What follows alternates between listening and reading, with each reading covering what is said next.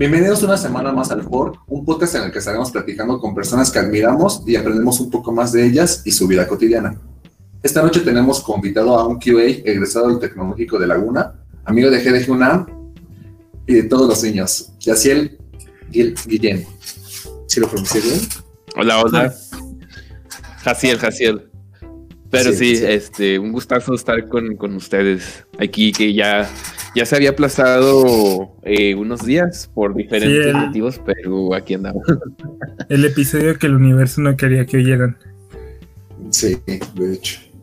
Primero por Ulises y después por un poste de Catepec. Ese fue segundo, güey. Por eso, primero por Ulises y después por un poste de Catepec. Ah, sí. Este... ¿Cómo andan, amigos? ¿Cómo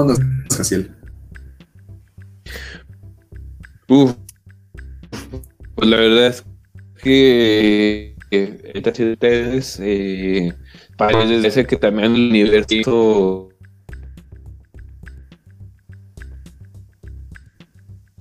conspiró para que se viniera todo, todo encima, tal vez por el cierre del año. Eh, entonces sí he andado un poquito entretenido y pues bien, bien, bien ocupado en tanto en la chamba como en los proyectos personales. Yo en que pues ya mañana cerramos filas Así que pues ya mañana es el último estilo. mañana viernes, que es viernes 18, si no me equivoco, de edición. Sí, sí, pero esto va a salir hasta el 25, este es el episodio navideño, así que feliz Navidad. Ok, feliz Navidad. Ya le encío con ansias desde ahorita. Sí, el pavito. Feliz Navidad, sí. Feliz cumpleaños, niño Chuchito. este... Eh, ¿Y tú, Saúl, cómo te encuentras el día de hoy? Bien, bien, bien. Aquí ando bebiendo mi tecito. Este.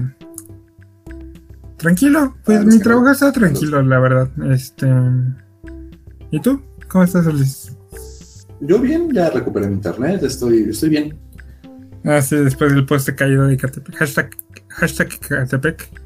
No, no es culpa de Catepec, o sea, un carro chocó con el poste y lo tiró y lo repararon a mí nunca se me cayó. La única vez que se me cayó, y no fue un poste, fue solo un transformador, fue en el temblor de hace tres años, dos años. ¿Cuándo tembló? Hace tres el 17, ¿no? Hace tres años. Sí, el 17. Ese Catepec, güey. A mí ¿Algún, día, ¿Algún día se te ha caído un poste, Hassel? Um, sí, la verdad es que sí. Eh, pero yo creo que sí lo resolvieron en tiempo récord, lo de Héctor. Ahí está. Sí, es, que, es que tengo que admitir. Una semana íbamos a estar sin, sin contacto. Nada, es que tengo que admitir también que ese poste ya también sí éramos de los viejos. La verdad, todavía era poste de madera. Pero bueno, ya quedó. Como dato curioso del día, para que todos sepan qué clase de persona es, Saúl se acaba de tomar no sé cuántos vasos de mezcal antes de grabar este podcast. Hola. y es jueves. y es jueves. Mañana tienen que trabajar. Es, jueves, güey. Ajá, exacto. Jaciel me entiende. jueves navideño y en cuarentena, güey, es válido. ¿Qué? ¿Qué dijiste? Jueves navideño y en cuarentena es válido. Ah, sí, Simón. No, en inicios de cuarentena fue cuando más mm, Sí, pero bueno, ya no alarguemos más esto porque Jaciel nos acaba de decir que tiene que trabajar. eh, Cuéntanos un poquito de ti, eh, Jaciel. Primero, dinos quién eres y a qué te dedicas.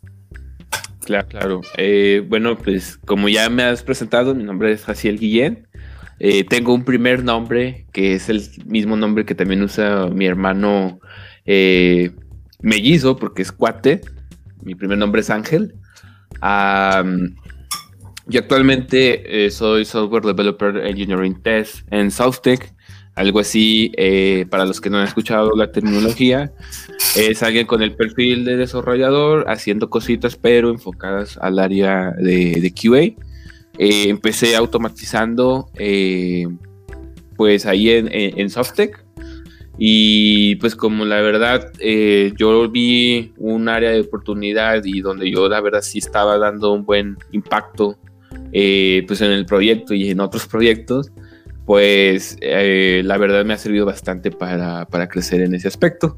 Eh, de desarrollador también ya tuve un, al menos un año de, experiencia antes de, mudarme a, Monterrey, porque yo soy originario de, La Laguna, acá en Torreón, Coahuila.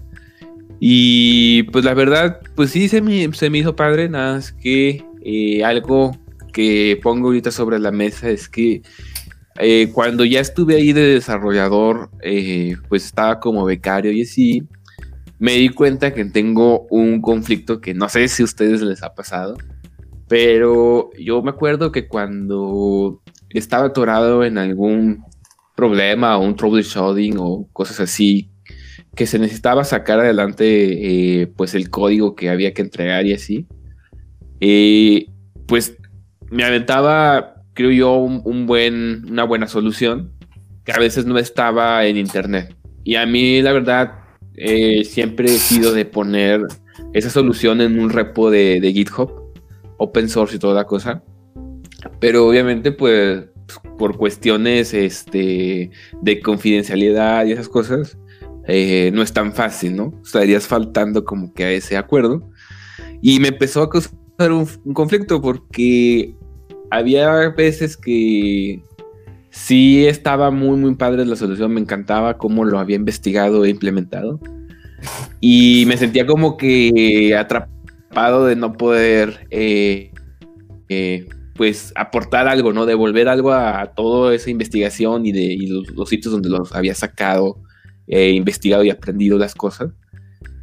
Y entonces sí me quedé con esa espinita que hasta el día de hoy la tengo y yo prefiero desarrollar eh, pues por mi lado, ¿no? O sea, prácticamente soy QI de día y, y dev de noche, eh, pues porque ustedes también han visto los desarrollos que a veces ahí tengo eh, de mi lado. y la verdad es que sí, sí me gusta, o sea, es algo que hasta el día de hoy yo creo que hasta el fin de mis días me va a causar conflicto y no sé si a ustedes les ha pasado yo justamente, eh, yo justamente estoy en algo así, estoy con un, creando un web scraper, pero es un web scraper para una tecnología de hace de Internet Explorer y estoy creando una este, alternativa para no tener que usar un web scraper como tal y conectar con prácticamente robándome el query de JavaScript que hace y sí, tengo ganas como de subirla a GitHub y es como de que ¿es legal esto? Sí, está, está, está difícil, pero sí, realmente están padres tus, tus desarrollos aparte. Y, o sea, te, pero, o sea, ¿te han reclamado tu trabajo como de eso no lo debes de subir o simplemente fue un, un tú internamente pensaste que eso no lo debías de haber subido? Yo internamente, afortunadamente, no he tenido eh, pues esa mala experiencia de que se me reclame porque no lo debí de, subir. Pero sí trato como que de seguir las reglas del juego que, me, que me dicen, ¿no? O que se estipulan en, un contrato. Pero yo eh, digo, por la experiencia que tuve en, en, donde estuve ese año y pues también porque lo ves con otros compañeros o amigos, sí lo veo un poquito, es interesante, siento yo, o sea, sí lo veo un poquito como, pues sí, como prohibido prácticamente, porque hay muchas muy buenas implementaciones en todos los proyectos de cualquier compañía, pero no están en ningún repo de GitHub.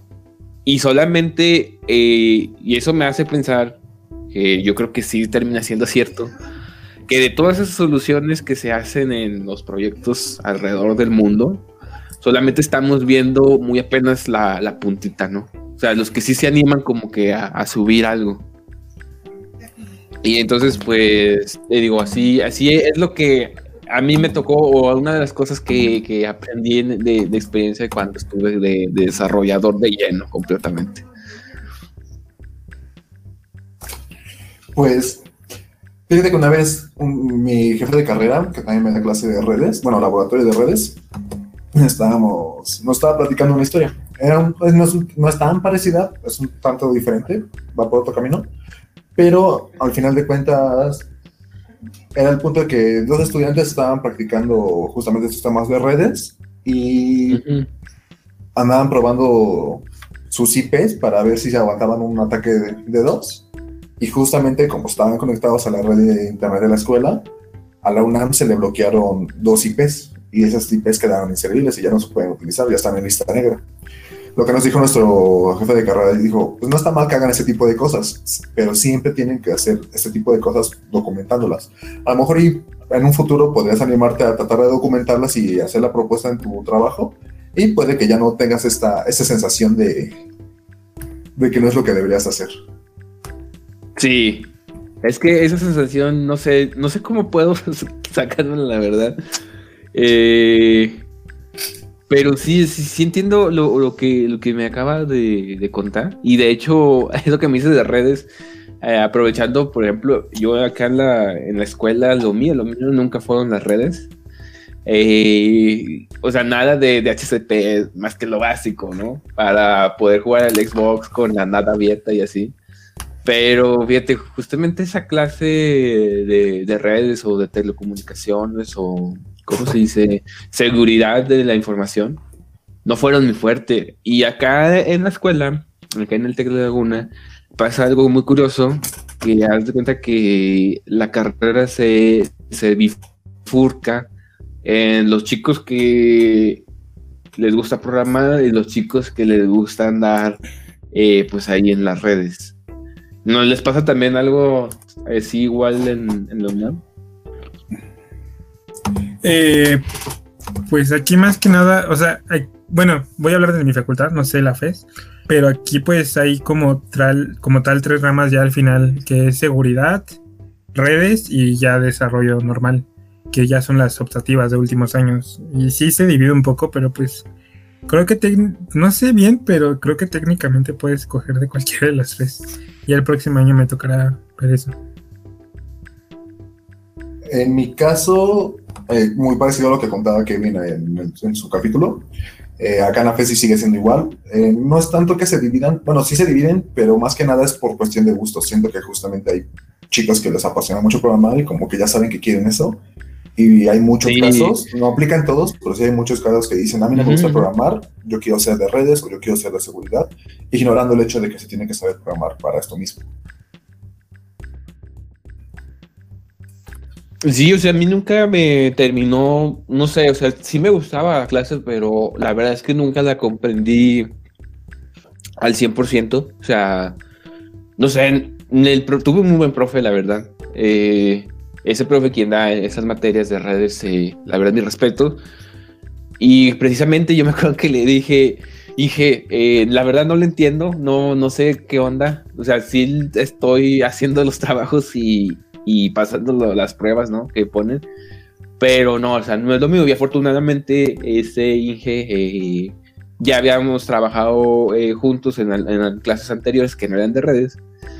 Y ya me conocía y lo entendió perfectamente. O sea que, así como tú dices tú, Héctor, de que pues están chicos que prefieren de lleno, de lleno eh, la, los lenguajes de programación y los que se van sobre ya algo más, más específico. Eh, pues en mi caso yo prefería pues ponerme del lado de, la programación. Eh, la verdad es que en, pues en un poquito de mi historia, eh, yo empecé ya como que en serio, en serio en la carrera como a partir del tercer semestre con el hijo Osvaldo, que ustedes ya han tenido el placer de conversar con él. la verdad es que antes de ese semestre eh, yo me acuerdo que, pues no, no le encontraba como que el sentido a, programar.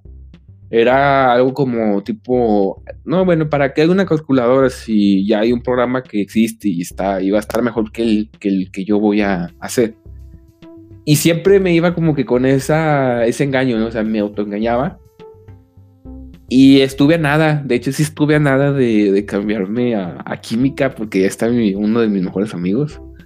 Y a pesar de que química no era lo mío, pero como había tenido por tronco común y ya le había estado más o menos agarrando la onda, pues iba a ser esa, esa tarugada que al final no, no se hizo. Y yo empecé a agarrarle la onda aquí a programación porque se acaba mi segundo semestre, donde vi química, y agarré un pequeño trabajo pues cerca de donde vivo. Era un local de renta de videojuegos y reparación de celulares, algo así. Y yo pues ahí me puse a hacer un programita para llevar el control de las rentas de, los Xbox, ¿no? Ahí con los, niños que, vivían cerca de, esa casa, de, digo, de ese negocio, eran los que iban y rentaban y hacían uso de los Xbox. Y ahí fue donde comprendí, po, no había entendido nada, nada, nada, nada orientado a objetos hasta que me puse a hacer ese, ese programita. Y me animé a agarrar la clase con el hijo Osvaldo, que la verdad esa clase es la de estructura de datos y es como que su fuerte del Inge. Y la verdad ahí pues fue donde conocí a, mi mejor amigo que le mandó un saludo, a, a Meni, y nos hicimos equipo. Y ahí fue donde, digamos, como que sí vio algo en nosotros, porque éramos Meni, mi amigo Nacho y Sergio y yo. Nos sentábamos en la misma eh, fila y éramos como que el equipo, ¿no? Y como que sí nos supo eh, mentorear. lo hizo bastante bien, a mi parecer. Y de ahí empecé a aprender. Y de hecho, con lo que me empecé a casar mucho, mucho, mucho, que fue la A mí me gusta mucho el sonido. Fue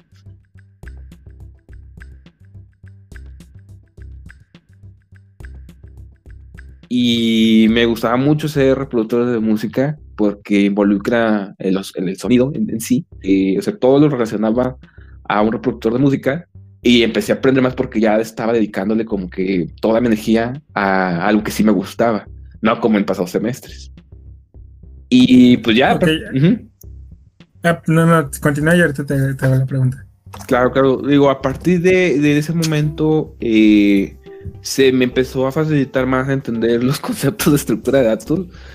Eh, la verdad es que sí me divertí muchísimo ese semestre, eh, porque digo, no solamente por pasar la materia y por ya este como que quitarle el miedo ¿no? a, programar o a la carrera, sino porque también había conocido a las personas que hasta la fecha pues siguen siendo equipo mío y les hablo y tenemos una eh, muy bonita amistad. Entonces, eh, pues sí, estuvo muy, muy padre ese semestre.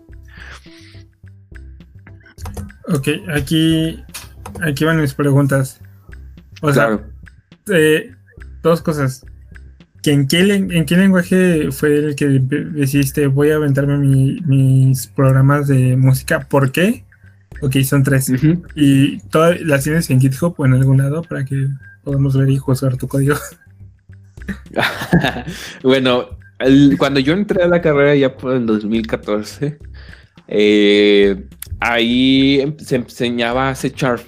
Y la verdad es que extraño bastante C Sharp. O sea, es mi lenguaje. Si, o sea, si todo pudiera hacerlo en C lo haría en C eh, y pues bueno, el por qué lo hice, eh, bueno, por qué los hacía en reproductores o por qué todo ese código de reproductores, porque yo considero que el lenguaje de C está muy bien desarrollado eh, internamente, o sea, en cuanto a sintaxis, métodos, etcétera, etcétera y muy robusto, pero sin caer en, por ejemplo, lo que tiene Angular ahorita, ¿no? O sea, que está muy robusto que no le entiendes y no terminas de entenderle. Y no, echar, o sea, es robusto de que puedes hacer muchas cosas que sí vas a entender. Eh, entonces, yo ponía todo ese código en, ¿cómo se llama? Reproductores de música, porque te digo que a mí me gusta mucho, mucho, mucho la música. Escucho mucha música, o sea, es mi hobby, mi pasatiempo favorito. Eh, literal me pongo audífonos y escucho toneladas y horas de música.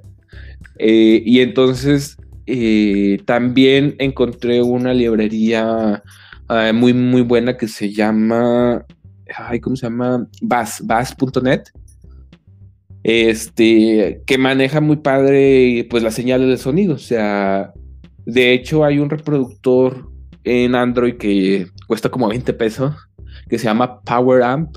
Es un reproductor muy, muy, muy, muy bueno que la verdad yo sí lo recomiendo que, lo compren porque tiene muchas, muchas configuraciones. Y detrás de, del código eh, está esta librería, pero para, para Java.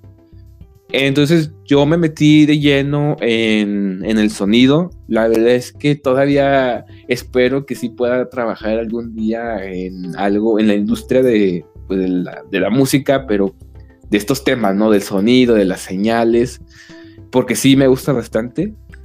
Y respecto a lo del código, sí hay un repo ahí en mi GitHub que es github.com diagonal darkenses este, que se llama Huff, H-U-F-F, que es el primer eh, repo que subí eh, a GitHub allá por el 2016.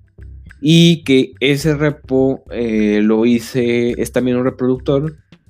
Y lo hice porque en una materia que se llama, es algo de investigación, de metodología de la investigación, no me acuerdo cómo se llama, eh, esa sí me la dieron en serio y la verdad también me gusta mucho esa materia, siempre me, gustó desde la prepa que me dieron. Y mi investigación que hice en la universidad fue el, probar cómo el algoritmo de Hoffman, el árbol de Hoffman, eh, sirve para comprimir la música y pues cómo se llama y darnos lo que ahorita es el MP3 o otros, otros este, archivos multimedia como las fotos. Entonces, eh, me metí a investigar bien, bien cabrón en este, en este tema, en este tópico. Y logré replicar, obviamente no optimizada ni nada, pero logré, ¿cómo se llama? Eh, leer un archivo de audio, eh, o sea, un archivo de audio crudo, que son los archivos WAP. pasarle un árbol de Huffman para que acomodara los bits y los comprimiera y que te sacara pues otro archivo comprimido y ahí te das cuenta por qué eh, ese algoritmo, el árbol de Human, es lo que permitió que el MP3 fuera el formato más popular hasta nuestros días y que se sigue utilizando en Spotify y en todos sus podcasts favoritos y en las fotos y en muchas cosas. Y entonces, pues ese proyecto es de, es de eso. Entonces, pues por ahí van a poder ver la clase nodo, este, la clase árbol, cosas así de Human. No está optimizado, pero, o sea, me interesa nomás probar eso. Y pues sí, hasta la fecha. Sí, pero, pero sí funciona. La verdad, sí lo vas a probar. Prueba, o sea, hazlo con un archivo así pequeñito de 5 segundos, porque si no, nunca va a acabar, porque no está optimizado para nada.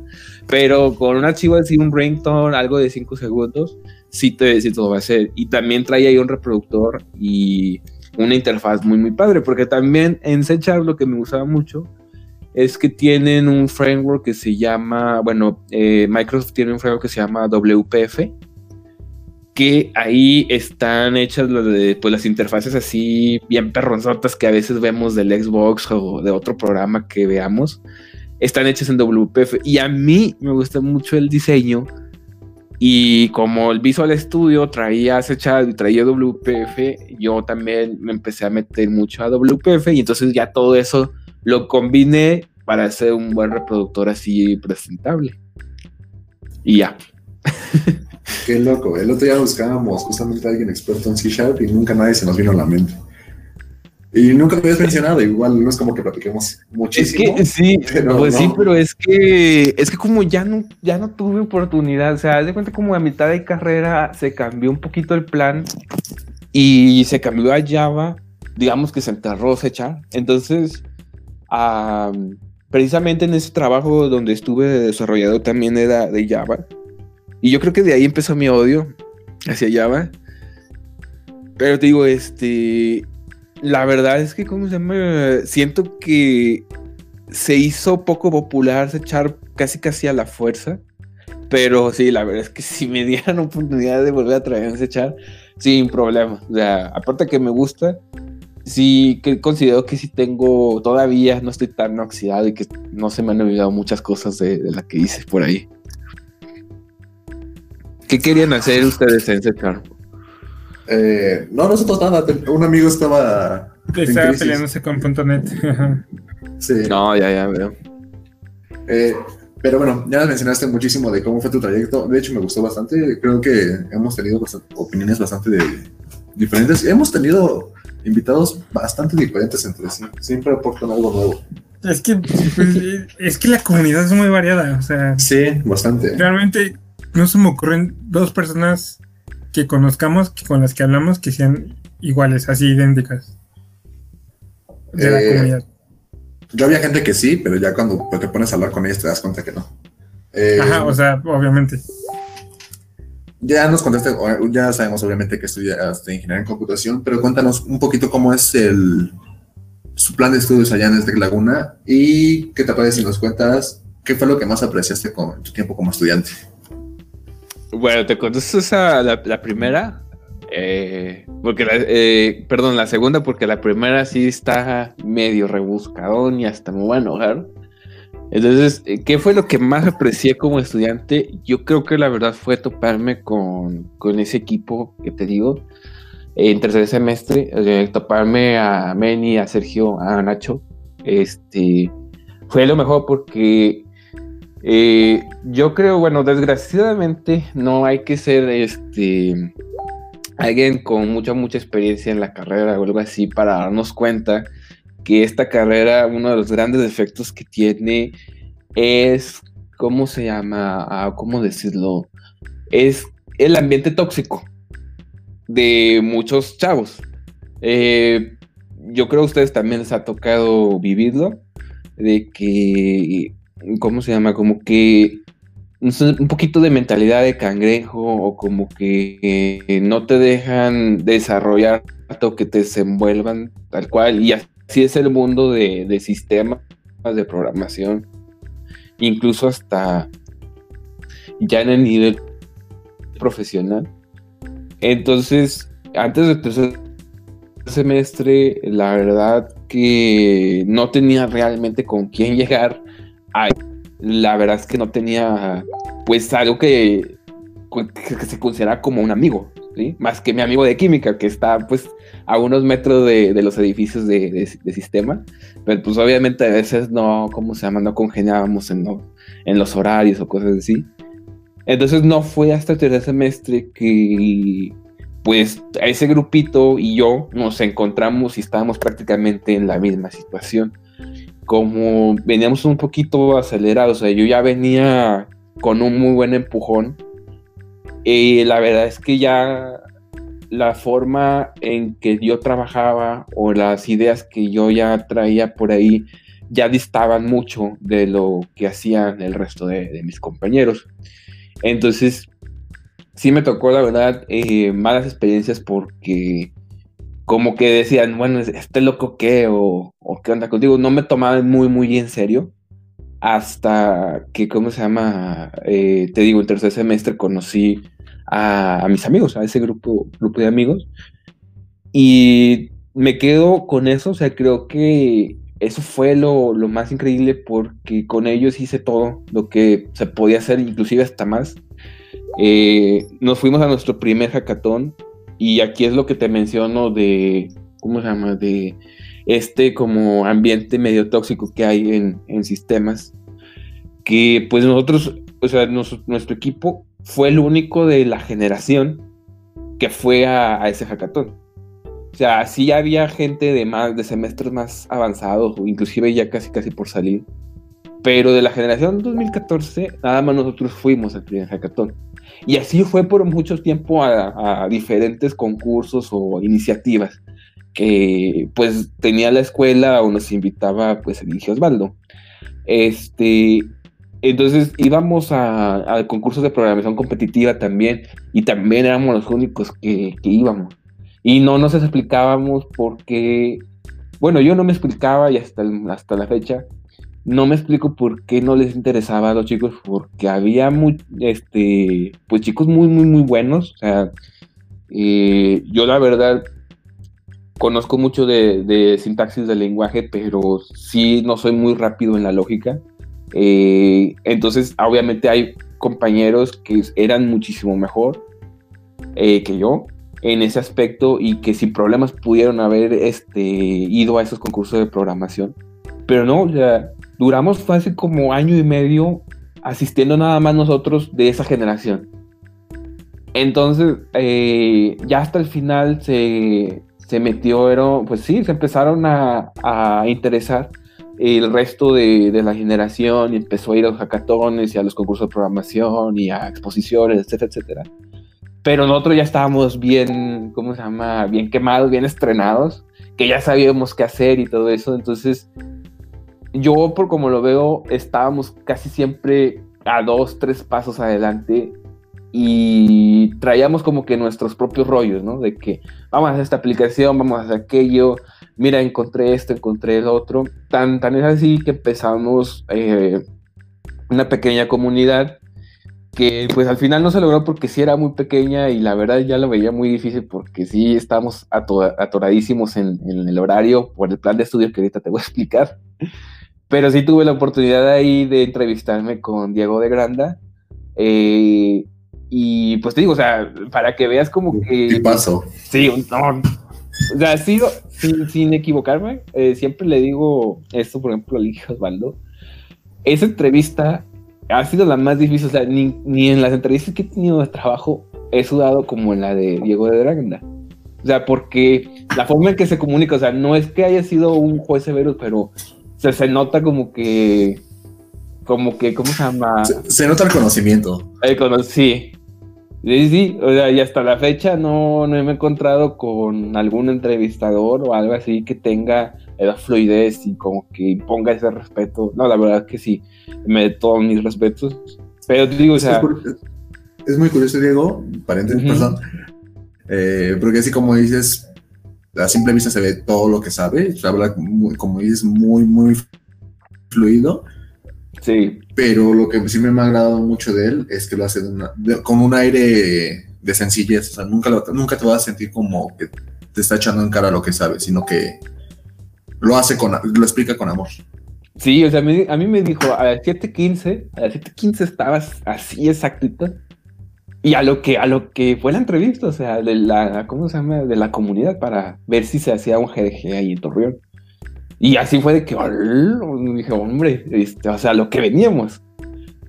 Y estuvo muy padre, o sea, fue para mí una muy, buena experiencia porque la verdad creo que si no hubiera tomado esa, entrevista con él, no me hubiera ido muy bien en las siguientes entrevistas, porque como sí dejó la vara muy alto de qué espera de un entrevistador, ya las otras, la verdad es que sí están muy, muy pasables, en mi opinión o al menos en mi experiencia. Pero sí, volviendo al tema que te decía, o sea, si te fijas, veníamos un poquito revolucionado. Yo estaba muy, muy este, entusiasmado eh, con la carrera, con lo que sabía. Y pues te digo, este, con ellos prácticamente fue eh, una de las mejores cosas, o la mejor cosa realmente de la universidad que supe cómo trabajar. Y de hecho, eh, hasta la fecha, en estos proyectos ya fuera del trabajo personales, seguimos manejándonos igual porque eh, prácticamente yo me dedicaba al diseño de las aplicaciones y del producto, me gusta mucho, y a decir, ¿sabes qué es esta tecnología, esto, lo otro? Pero mis otros amigos eran los que se encargaban ya de lleno con la lógica y todo eso, y me enseñó bastante a trabajar en equipo a nivel profesional. No tengo esos problemas porque digamos que todo, todo lo que tienes que hacer y equivocarte lo, lo hicimos en la universidad y ya no de este lado. Entonces, la verdad es que eso fue lo que más, más aprecié eh, de la universidad. Y pues ahora sí, de, en cuanto al plan de carrera, eh, ahora sí, em, pues la verdad entramos y te digo, en el 2014 y pues tenemos nueve semestres. Actualmente todavía se mantienen nueve semestres el plan de carrera. Eh, pero algo que me llamaba la atención es que el último semestre lo dejan nada más para prácticas. Pero si no mal recuerdo, ya en ese entonces estaba el espacio nada más para las prácticas, pero sí tenía ahí una materia extra. Y se me hacía raro porque dije, bueno, pero ¿cómo le voy a hacer si voy a hacer las prácticas y tengo que eh, todavía tener otra clase más. Entonces, donde me empezó a meter ruido fue cuando vi el, el plan de estudios de, de, química de mi amigo, de mi mejor amigo. Y ellos sí lo tienen súper estructurado y organizado y tienen bien libre el último semestre que es de práctica. Entonces, como que dije, no, como que aquí está medio, no sé, medio así desorganizado puede ser por la carrera, digo, son dos carreras completamente distintas. Y todo empezó pues de forma normal, eh, llevábamos las clases bien, pero ya a partir del mm, el segundo semestre, ahí hubo unos cambios. Eh, las materias de base de datos, que tenemos cuatro, que son fundamentos de base de datos, eh, taller de base de datos, eh, administración de base de datos, y no me acuerdo cuál era la otra, pero estoy seguro que son cuatro.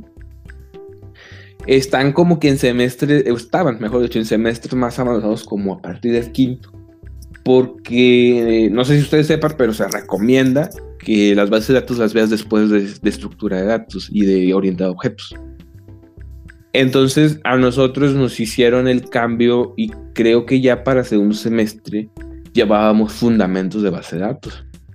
No lo veíamos difícil porque pues nosotros veníamos llegando y nos teníamos que adaptar. De hecho, a como que a nadie le, le importó ese cambio. Pero ya gente que iba más arriba sí se daba cuenta de que se estaba pues, ¿cómo se llama? Llevando hacia un mal camino toda esa, esos movimientos de materia. Entonces, eh, ya empezamos a ver esos fallos en tercer semestre, precisamente, porque llevamos estructura de datos, pero ahí ya estaba revuelto el salón completamente. O sea, yo me acuerdo que nada más éramos nosotros cuatro de ese equipo y otro compañero, otro amigo también, de la generación 2014 y ya los demás eran de semestres eh, más arriba, otros muchísimo más arriba.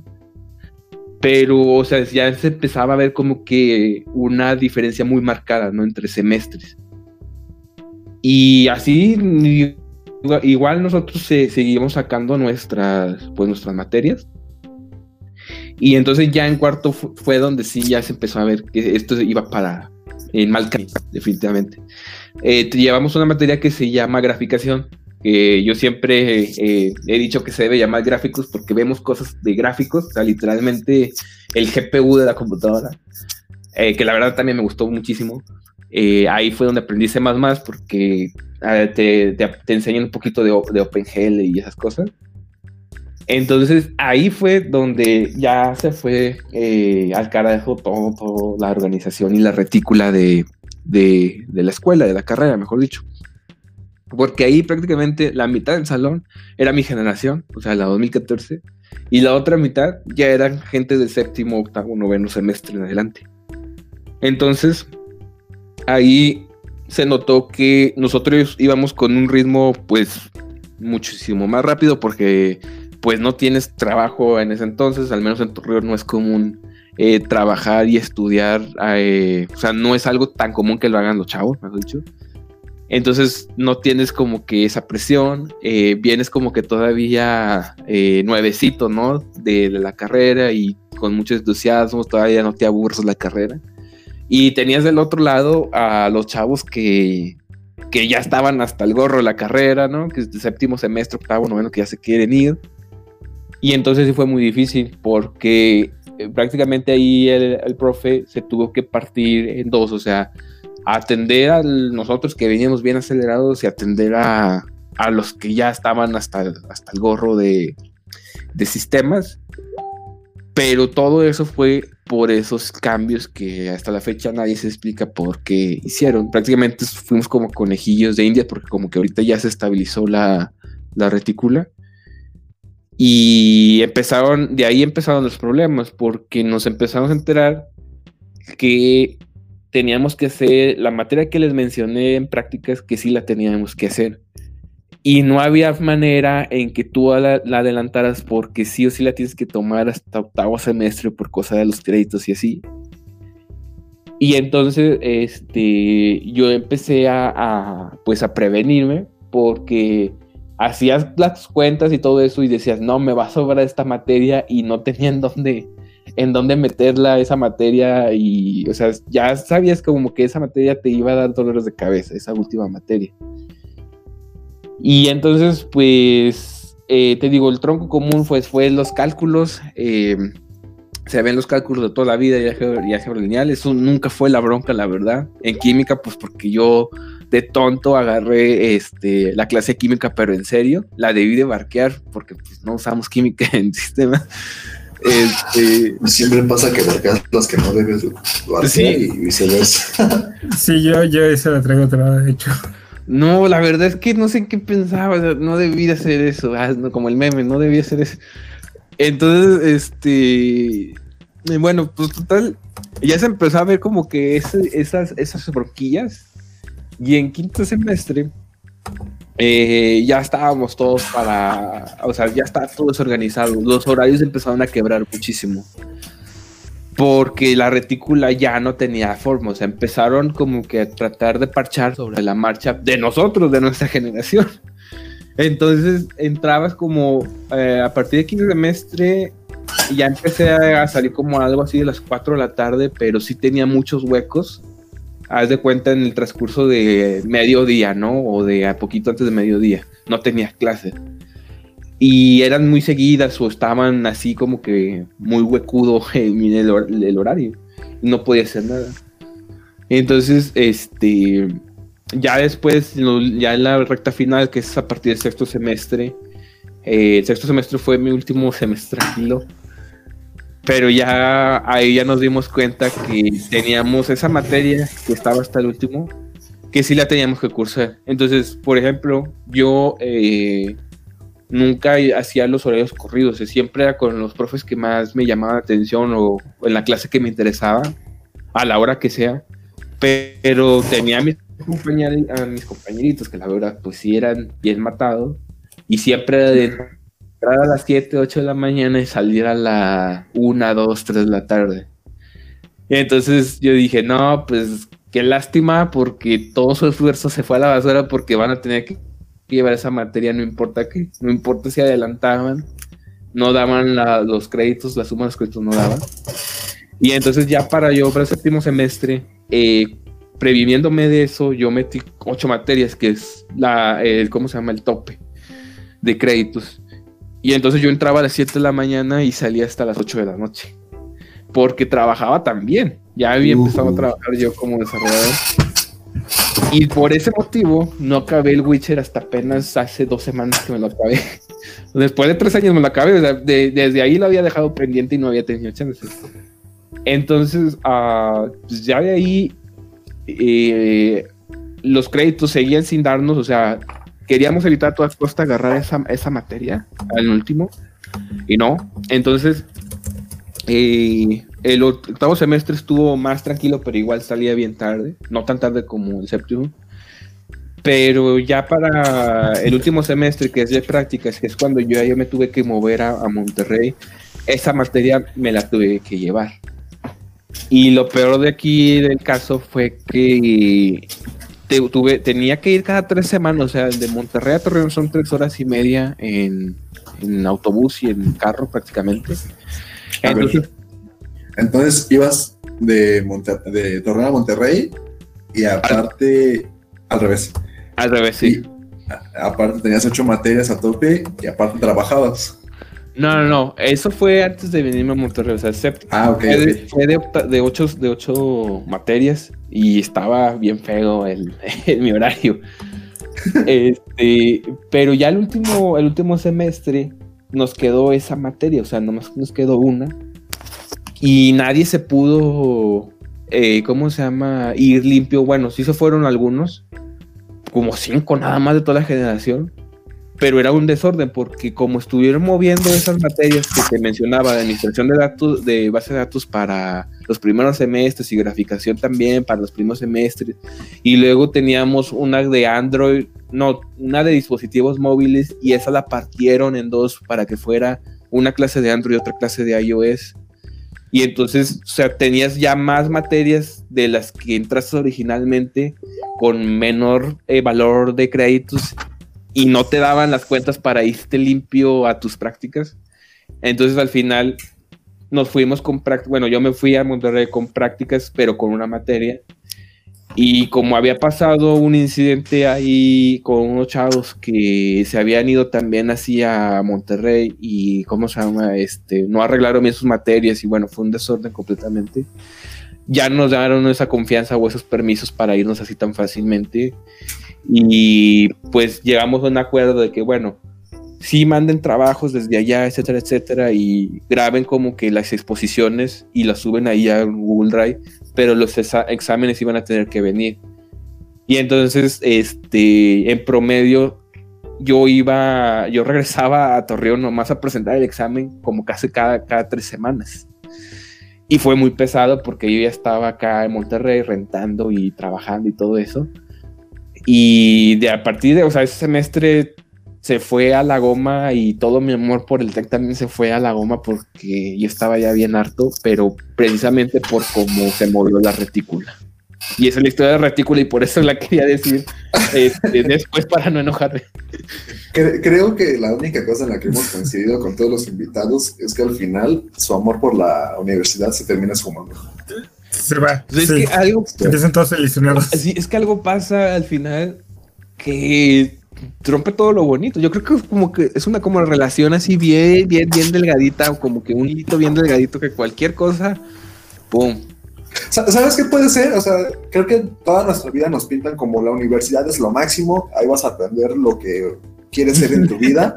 Y cuando llegas y ves que realmente todo te enseñan una embarrada y que no te enseñan realmente bien, dices, güey, es como cuando Cyberpunk sale con un chingo de bugs, güey, pues ya no está tan bueno como se esperaba. Güey, Cyberpunk no está tan bugueado.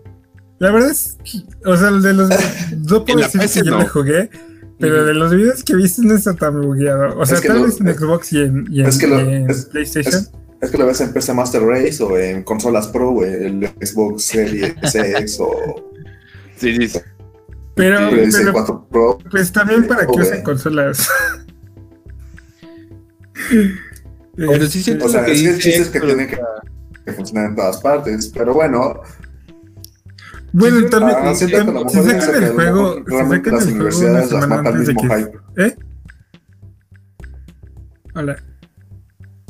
Saúl, ya cambiamos de tema. Ah, ok. Hola, ¿cómo están? Bienvenidos, un for... Eh, bienvenidos al Fork. Eso hiciste también en el primer Bienvenidos al Fork otra vez. sí, sí, sí. Pero yo creo que sí es verdad lo que dice Héctor. O sea, eh, yo creo que sí nos casamos mucho con la idea de que la universidad es lo máximo y no es verdad. O sea, es parte, pero eh, ¿cómo se llama? Es una relación de amor y odio. Y a veces la amas mucho y a veces la odias mucho y ahorita ya me estoy reconciliando. Eh, pero sí. Justo eso quería tocar. Ah, sí, ah, sí yo también. Lo que coincide con todos es que a pesar de que a pesar de que terminamos odiando la universidad de cierta forma, aún así siempre queremos aportar más a ello. Y justamente eso quería preguntarte. ¿Cómo son las... ¿Hay comunidades en tu... Bueno, o hubo comunidades o hay comunidades actualmente en, en, el Tec Laguna? Y cuéntanos un poquito de esta iniciativa que tienes, que, en la que invitas justamente a personas para que llevar talleres a justamente al, Tec Laguna. Sí, bueno, cuando... Eh, te digo, antes de la entrevista del Diego de Granda, sí hay, sí hay como que tipos clubs pero muy, muy, muy por encimita eh, en, la carrera y en la escuela en sí. Nada, nada concreto ni, ni fuerte como lo que es una comunidad bien, bien hecha. Y en Torreón, en la ciudad, sí hay comunidades, pero no hay como que tanto, tanto hype, porque hay una comunidad que sí es algo antigua, que se llama Gulag, que es grupos de usuarios eh, de Linux de la Laguna, una cosa así. Y sí tiene sus reuniones, pero, o sea, a mí me pasaban por alto hasta no, no me acuerdo cómo, cómo le hice para enterarme de ellas. Entonces, bueno, como nosotros te decíamos, o sea, ya íbamos como que en otro, en otra, tenemos ya otras ideas, otra forma de, de ver la, la, carrera y la programación en sí también obviamente se nos empezaron a, juntar eh, compañeros y amigos y a preguntar, oye, pues échanos la mano, este, enséñanos eh, ese charm, así lo que haces tú o cosas así. Y pues nosotros también queríamos hacer algo extra, extracurricular, pero bien. Y empezamos a, buscar qué onda. Y entonces eh, se empezó a dar porque en el hackathon del 2017 fue Kevin. Eh, ahí al, al TEC de Monterrey, al hackathon del TEC de Monterrey, y ahí lo conocimos. Afortunadamente, pues se dieron las cosas, todo conspiró para que fuera a nuestra mesa como mentor y nos quedamos con su contacto y todo eso. Y entonces fue como que, bueno, vamos a una comunidad. Y empezamos con una que se, que se llamaba Override Laguna, teníamos los talleres eh, todos los viernes como a las 10 de la mañana. Eh, porque los viernes también es otra, otra, ¿cómo se llama? Eh, algo muy interesante de la escuela, que los viernes nada más hay como una clase o ninguna. Los viernes no hay clases en el Laguna prácticamente. Y qué bueno.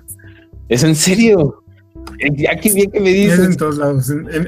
yo sabía que no igual nadie va a clases los viernes. pensaba que nada más pasaba en Laguna. Este, bueno, entonces ya era, aprovechamos ese día que era más flojo, pero que sí había que, ir nomás por un, ratito. Y siempre éramos como 10 personas, pero éramos las mismas. Y empezamos a hacer como que esa, esa, pequeña comunidad estuvo muy, muy, muy, muy padre. Se mermó porque tuve una operación de urgencia, afortunadamente algo menor, pero que sí me dejó fuera como dos semanas mientras me recuperaba bien, bien pero se quedó como que ahí la base y pues ya, este, se ve, ya no, ya no continuó como que muy fuerte eh, la comunidad, igual también nos ocupamos por lo del trabajo y así. Y se quedó como que sí, por un buen tiempo, o sea, nada más como que, que la propuesta. Entonces llega ya pues el, eh, el Osvaldo, digo, este año, eh, y me propone eh, hacerlo de la comunidad por lo que, les platicaba de que, le mencionaba yo de, que hay un pues sistemas, la verdad yo considero que sí, diferentes motivos porque pues es parte como que de la idiosincrasia que se tiene alguien, un, pues un programador, ¿no? El creerse a lo mejor a veces un poquito más que el, el resto por saber X o Y framework o cosa, lo vienes viendo desde que estás estudiando la carrera. Y entonces eso mismo hace que no haya tanto el interés, porque ahorita si recuerdo un poquito lo que les mencioné anteriormente, por mucho tiempo nada más eh, eh, mi, equipo y yo éramos los, de los, únicos de la generación 2014 que iban a concursos, o sea, y a, y a hackatones y cosas así, y no había forma como que de motivar. Entonces, eh, pues el Inge llega conmigo, me habla por teléfono eh, a principios de, septiembre de este año y me, plantea esa situación. Yo, claro que sí, eh, le, digo que sí, porque la verdad es que es algo que me tocó vivir, lo sé de primera mano y la verdad sí me gustaría pues ayudar a, a, resolver esta problemática que se tiene en el Tec Laguna que pues es eso, o sea, ¿cómo le hacemos para inyectarles de, ¿cómo se llama? Pues de ese interés, ¿no? A, los chavos. Y empezamos a hacer los talleres, entonces como yo ya había tenido experiencia con ustedes, ya había tenido experiencia haciendo comunidades, o bueno, tratando de hacer una, ya más o menos sabía que hay que manejar un poquito redes sociales y diseñar flyers y cosas así y organizarlo y así. Y pues afortunadamente nos fue muy bien, que pues ya ves, a Saúl le tocó 100 espectadores en, Twitch. Ah, no, creo que... ¿Y a mí? también ah, a Ulises le tocaron 100, ¿no? De hecho, tú, tú tuviste más seguidores, Ulises, que yo. Sí, yo tuve como 33 seguidores. Rompiendo récord. Ya yo, yo nada más les dije ¿Nada más qué?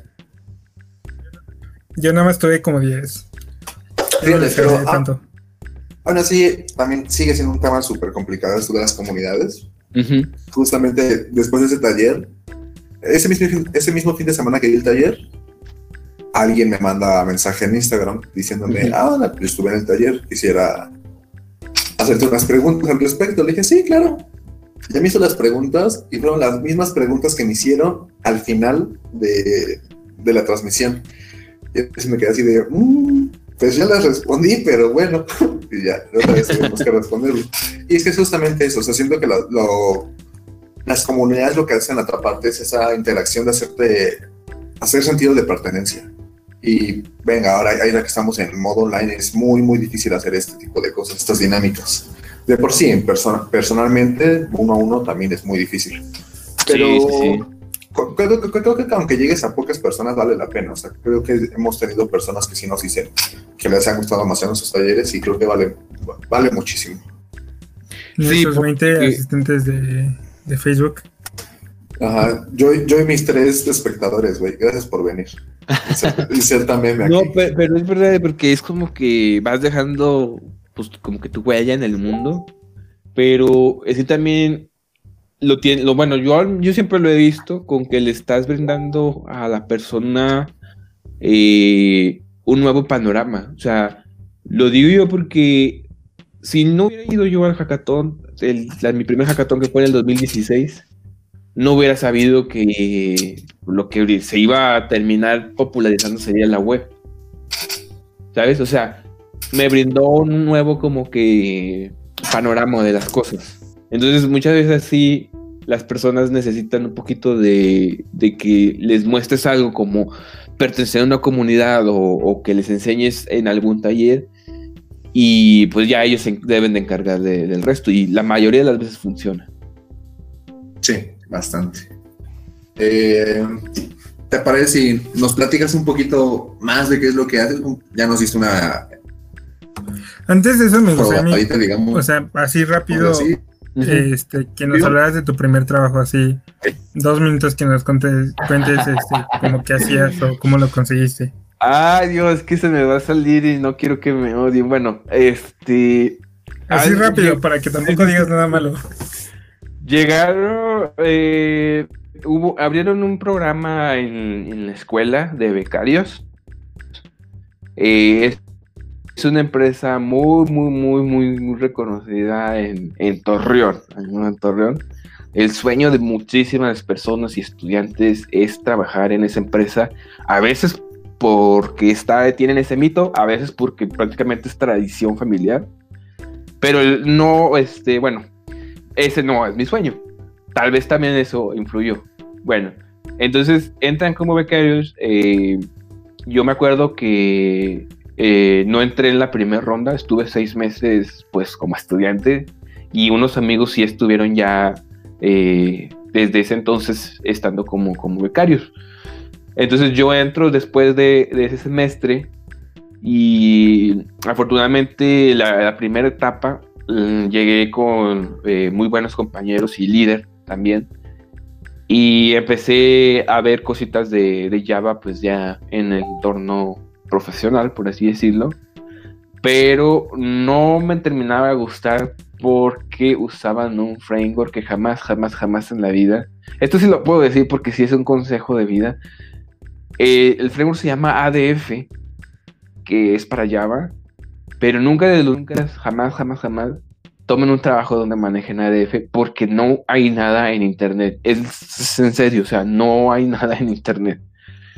Y si hay, son los mismos problemas que tú tienes sin resolverse. Entonces, eh, la verdad a mí sí me terminó por, por hastiar porque era un framework sin futuro, estaba aprendiendo algo que era obsoleto y que también no quería para nada aprender. Y pues nada más estuve ahí ganando un poquito de, experiencia. Eh, afortunadamente nada más fue eh, el semestre de estreno y el último semestre antes de, irme de, practicante ya a Monterrey.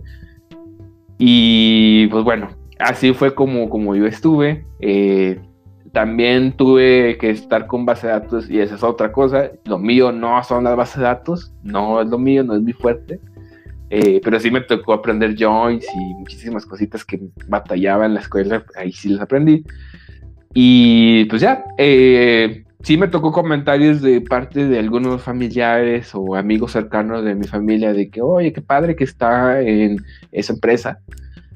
Pero, pues, no, a mí no se me hacía la gran cosa. Digo, respeto completamente a quien quiera pertenecer a esa empresa, pero tal vez es por eso, porque no, no es, no era lo mío, o sea, no era mi, sueño, o sea.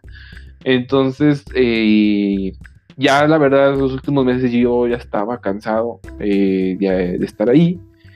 Y, pero pues como ya me faltaba poquito, como ya sabía que no iba a estar ahí para siempre, pues terminé, traté de terminar lo mejor posible ahí y afortunadamente así fue y esa fue la historia de esa empresa. Y muchos sabrán cuál es porque está al lado del, del TEC. Un chiste local, básicamente, ¿no? Sí, sí, sí, prácticamente. Bueno, pero ahora sí, o sea, cuéntanos ahora qué haces. Nosotros te presentamos como QA, pero dice, o sea, tu título como tal es otro, pero básicamente es cosas de Quality Assurance, sí. ¿no? Sí, estoy en el área de, de Quality Assurance. Eh, mi empresa, esta sí la puedo decir, estoy en Softec. Este, eh, pues empecé, entré prácticamente sin saber QA, o sea, me dieron la oportunidad. Y yo también, o sea, por lo mismo como había ya pasado mi etapa de becario, dije, ¿sabes qué? Pues sí, me voy a animar a esto nuevo. Eh, hice como que un análisis muy, muy personal, dije, o sea, no es desarrollo, pero también aquí le tiro, o sea, yo desarrollo porque me gusta, o sea, siempre voy a estar desarrollando y así. Entonces, dije, bueno, voy a aprender esto para, pues, ya tener dos, dos especialidades, ¿no? Como quien dice. Y, eh, pues, al principio tenía mis dudas, pero como a las dos semanas se me, se me quitaron y dije, no, sabes que sí, es interesante. Eh, porque ves no ves siempre obviamente código, quien esté en QA lo sabe, ves ya un análisis, eh, una planeación y eso es, para mí se me hace muy, muy, muy padre, porque empiezas a involucrarte de a poquito en las decisiones y pues sabemos que el billete siempre ha estado en las decisiones. Entonces, eh, pues, ¿cómo se llama? Eh, esto me empezó a llamar mucho, mucho la atención de que como que por ahí es una, un muy buen camino para empezar a, crecer profesionalmente en ese aspecto. Entonces, este, empecé como tester, pues así manual, realmente era, mi título, pero eh, pues ahí afortunadamente hay buenos mentores y muy buen escauteo, la verdad. Entonces, este, pues me, me arrima eh, uno de esos eh, mentores y como ve que tengo yo el perfil de, de, desarrollo, pues me dice, oye, ¿sabes qué? Este, tú métele más a automatización y dije, ah, claro que sí. Entonces empecé a automatizar y ya ahí en, en el proyecto en el, en que estoy actualmente, que también eh, desde que entré he estado en ese proyecto, pues me dan la oportunidad también por, ¿cómo se llama? Porque ven mi, mi currículo y como el hackathon había visto algo de, de, reconocimiento facial y al más o menos así el proyecto en el que estoy tiene por detrás esa tecnología. Dijeron, bueno, a lo mejor tiene un poquito más de conocimiento general de, de esto, ¿no? Y pues al principio eran puras pruebas manuales y nada más estaba obviamente aprendiendo, ¿no? Pero empecé a ver, eh, pues, que había muchos procesos que eran muy repetitivos. Eh, uno de esos procesos era preparar cierta información para las pruebas, la página que probamos y la aplicación que probamos. Había que correr un script, pero había que también mandarle ciertos datos y ahí fue como que mi primer script de automatización. O sea, modificar ese código para que ya no leyera los datos directamente de, de, de algo, sino desde el código para ahorrarnos esos segunditos. Y prácticamente fue así, o sea, nadie me dijo, literalmente nadie me dijo, casi ponte a automatizar, o sea, yo como que vi ahí la oportunidad y me puse a automatizar porque sabía automatizar ya. Y entonces, este, de a poquito empecé ya a automatizar el flujo de, de la aplicación en el proyecto en el que estoy. Y entonces, eh, pues ya, eh, digamos que di el super brinco a Automated Tester. Entonces, eh, empecé también ahí a, en el área de, de QA. Eh, tiene algo que se llaman academias y yo también empecé a hacer eh, un poquito de, de, mentoreo. Y, ¿cómo se llama? Este, pues ahí empecé a conocer también muchas personas que entraban, eh, pues nuevas. Y, a ver, permíteme un poquito que me tomara.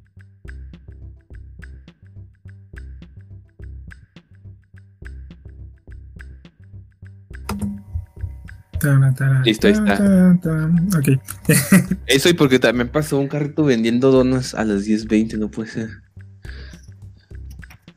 Bueno, ah, te decía, empecé yo con la parte de, de, de mentoreo, eh, pues dando también el, pues clases y compartiendo lo que mi experiencia y, y, y cómo sacar adelante proyectos y cosas así, ¿no? Y entonces empecé también a crecer de ese lado. Y porque también parte de mi trabajo obviamente es en QA, pero también estoy ya en la parte de, de mentor, eh, para, prácticamente. Entonces, este, pues ya de ahí se empezó a formalizar más, bueno, hubo como que un, un hype de automation, de automatización y todo eso. Y empezaron eh, a darse cuenta que esa posición es el famoso es, es, ¿no? que es el Software Developer Engineer in Test. Y como lo mencionaba al, inicio, es prácticamente un desarrollador que hace programas o que pues desarrolla, ah, pero orientado nada más o enfocado, mejor dicho, al área de, de QA. Es decir, o sea, sus desarrollos no, no salen a, producción, no sale una aplicación o algo, sino que se quedan en QA porque está ayudando a, QA. Pero obviamente ese, ese puesto sí tienes que tener dominio de, de QA en sí, o sea, el, desde cómo saber hacer una, una matriz de prueba y pues también tienes que tener conocimiento de cómo hacer un buen código, o sea, porque finalmente vas a, vas a estar automatizando es, digamos que es como que un híbrido del, de, DevOps. ¿sí? Nada más que el DevOps, por ejemplo, está más enfocado en el backend de la aplicación y no tanto en, en QA. Y el, SDT sí está enfocado en QA porque va a echarle las manos prácticamente. Y va a echarle la mano a los testers manuales, a cómo se llama, a los test leaders, etcétera, etcétera. Con automatizaciones, con programas que faciliten cosas. Y es lo que hago, o sea, eh, generalmente eh, lo que yo hago son scripts de automatización para las pruebas, pero también este, he tenido oportunidad de hacer bots para, eh, por ejemplo, utilizamos a veces muchos cierta, ciertos datos que tienen que ser puestos en la aplicación y hay que generarlos determinado eh, en determinados momentos. Entonces, en vez de correr un programa o de estar buscando esa información en tus documentos, nada más ahí háblale al bot en ese Slack que tenemos y te da la información y nada, copias y pegas donde tú quieras. He hecho aplicaciones también para, para celulares, eh, digo, para Android, perdón, eh, que hace prácticamente lo mismo que el bot, pero para que ya no tengas que estar tampoco sobre el Slack y nomás estés ya copiando y pegando lo que necesites o, con un botón te haga todo prácticamente las pruebas en, el dispositivo móvil. Entonces, de ese tipo de cosas es la que se encarga un SDT y de ese tipo de cosas son las que yo, yo me encargo. O sea, si te fijas, sí estoy detrás de las pruebas y de la calidad del producto, pero también estoy detrás de cómo facilitarte más la vida a, a QA. Y pues la verdad, este, está pues bastante, bastante, bastante padre porque lo que ya sabías de desarrollo lo estás enfocando bastante bien a, algún área y no nada más en desarrollo en sí. Y digo, y la otra parte a lo que me dedico es al mentoreo. Este, pues digo, desde que doy las capacitaciones de automatización ahí en, en esas academias o cuando nos toque capacitar a alguien, hasta prácticamente este, pues ir eh, acá ofrecer talleres, ¿no? Como lo hicimos en el Tec Laguna, donde también ustedes fueron invitados. Ya prácticamente también me estoy encargando de esas cosas, pues porque también me gusta mucho eh, ese, perfil. Súper cool. Eh,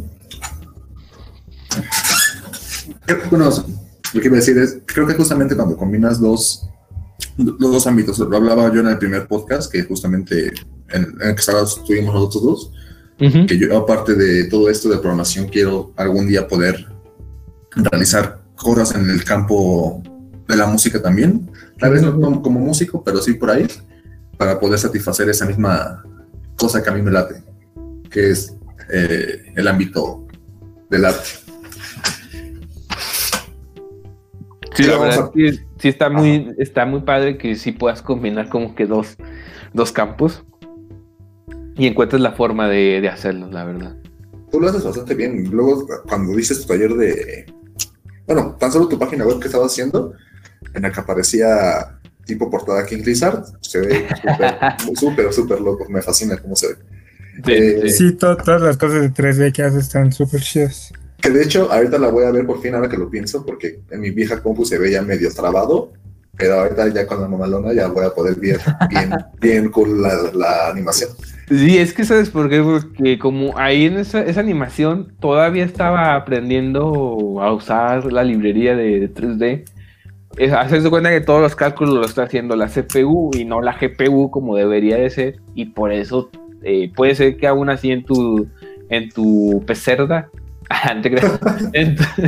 en, tu, PC Master Race este, se vea lenta. Pero sí, este. Es otra cosa que te digo, o sea, algo que a mí me gusta bastante, bastante es el diseño.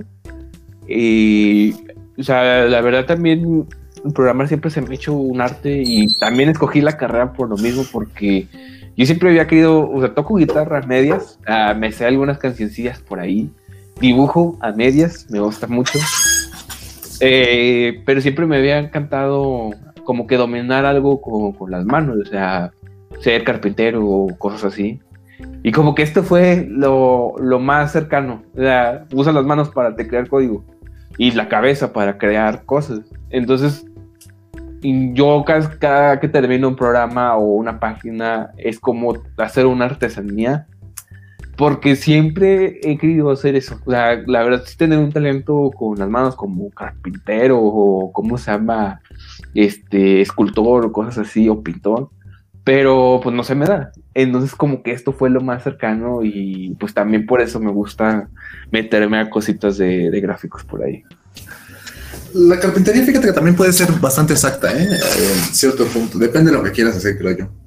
Pero me gustaría pasar o terminar con una pregunta más de trabajo, pasar a la Una, pregunta de carpintería, pasar a las últimas tres preguntas claro. e irnos ya con la ronda. Sí, sí. En tu trabajo, hasta ahorita, ¿cuál crees que sería tu momento de más aprendizaje? Y como nos gusta decirlo, eh, sabemos que de, de, los errores muchas veces es de lo que más aprendes, ¿no? Sí. Mi momento de más aprendizaje yo creo que pondría dos, o sea, uno que es algo técnico, que prácticamente se necesita inyectar un video a la aplicación eh, y desgraciadamente nada más se puede utilizar el navegador de Chrome, los otros navegadores no lo tienen. Entonces, como que ahí fue un poquito de, experiencia o de mi momento de más aprendizaje de saber cómo buscar las cosas. Y aquí viene la otra cosita que, te, menciono, se van a ligar. Eh, y es prepararte para argumentar por qué no se puede hacer una cosa, ¿no? Y es un poquito aquí que te empiezas a, meter con planeación y que se involucra con arquitectura de sistema, ¿no? O sea, argumentar por qué hacerlo con una cosa o por qué no hacerlo con la otra. Entonces, a mí me tocó en ese, en ese punto eh, investigar, eh, realmente sí tener los argumentos de decir, nada más se puede en, una, en un navegador, en los demás no se puede. Este, y preparar por qué no se podía, ¿no? Todo eso. Y entonces ya después presentárselo a, pues a quien a nuestros encargados, ¿no? Los dueños del proyecto. Y que está como que en esa especie de negociación e discusión de que, oye, pero es que seguro que no se puede decir. Ahí fue donde yo siento que aprendí a cómo comunicarme de forma profesional en inglés. Porque hoy en día lo sigo diciendo, mi inglés no es el, el mejor del mundo, pero van dos años y nunca me han dicho nada pero ahí aprendí cómo, cómo tener ese tacto eh, en inglés y cómo comunicarte muy bien de forma profesional en inglés. Y sobre todo eso que te digo, o sea, cómo realmente sí defender tu punto de vista, pues como QA y como profesional. Y sobre todo porque tú como QA vas a, vas a decirle pues al, al cliente, a recomendarle cosas porque vas, vienes a prevenir errores y a prevenir este cosas que le puedan, eh, puedan fallar en un futuro al proyecto o a la aplicación que se está desarrollando. Entonces ahí fue, ese fue mi, mi, punto donde yo siento que he aprendido más, o sea, en el lado de más, más de las, ¿cómo se llama? Habilidades suaves que del lado, del lado técnico, o sea, de cómo realmente eh, ganar una discusión, pero porque sí tienes argumentos para ganarlo, no porque es un capricho tuyo. Y cómo defender tus puntos de vista de una forma eh, polite, se dice así en inglés, ah, ya estoy como el Roberto Martínez y Jacobo bueno, ya ni modo, este, pues así, o sea, defenderlos así. Es para que vayas practicando tu, vocabulario. sí, sí, sí, de, una forma polite, así lo pueden decir. Eh, y que la verdad sí, sí te empiecen como que a tomar en cuenta y a tomar todavía más en serio de que, bueno, este chico eh, o esta persona ha investigado y tiene pruebas de, de lo que está diciendo pues sí, o sea, vamos a hacerle, hacerle caso. Ese es mi momento de más aprendizaje, siento yo. Súper cool. Eh, ya hablamos mucho de esta parte de poder combinar eh, áreas muy diferentes, pero tú cuál dirías que son habilidades necesarias que no aprendemos en la escuela? Eh, bueno, a lo que me refiero con habilidades técnicas que son muy necesarias para nuestro trabajo. sí, habilidades técnicas, ok. Ah, yo creo que definitivamente sí sería la programación competitiva porque es una actividad extracurricular, o sea, lo puede tener la escuela, pero como no es obligatorio, no estás obligado, pues sí, no estás obligado a entrar a un concurso. Entonces, la programación competitiva, yo considero que sí necesitas como que eh, embarrarte un poquito, ya no vas a ganar la Olimpiada que siempre organicen así, pero sí te sirve porque hace que razones de una forma más eh, eficiente y óptima lo que vas a hacer en el código. O sea, como en la programación competitiva, gana el programa que lo haga, eh, haga las operaciones en el tiempo más corto posible te empiezas a preocupar por tu calidad del código automáticamente, o sea, por saber cómo declarar una función que, ¿cómo se llama? Que no sea, pues, ¿cómo se llama? Código espagueti y cosas así. Y, ¿cómo se llama? Pues sí, te empiezas como que, pues sí, como, como, como que empiezas a pensar de forma más calmada o, o le das un análisis más profundo a lo que quieras a lo que quieres implementar eh, en tu programa o en tu script. Eso es, lo que yo diría la primera eh, cosa técnica. La segunda, pues definitivamente sería, eh, ahorita del lado de QA, yo creo que sí un framework de testing, porque no, no, bueno, al menos en mi carrera, no teníamos conocimiento del área de QA, es verdad. Yo no supe de QA hasta que me, da, me lo presentaron. Entonces, eh, más allá de desconocer el área, oh, pues también implica que vas a desconocer eh, los frameworks o las tecnologías que se usan. Entonces, Selenium, pues, ¿cómo se llama? Lo puedes aprender por, por, tu propia cuenta y te va a servir porque, pues, si tú vas a desarrollar páginas, que es lo de hoy en día, pues de alguna u otra forma hay que testarlo y eso es como que una de las formas más visuales y más correcta, siento yo, de, probar eh, pues una página. Y la tercera tecnología, pues yo digo que puede ser, eh, yo digo que aprender algún, algún otro lenguaje que no sean los de la escuela. O sea, pues digo, yo empecé en C eh, empecé en C por gráficos y, por programación competitiva.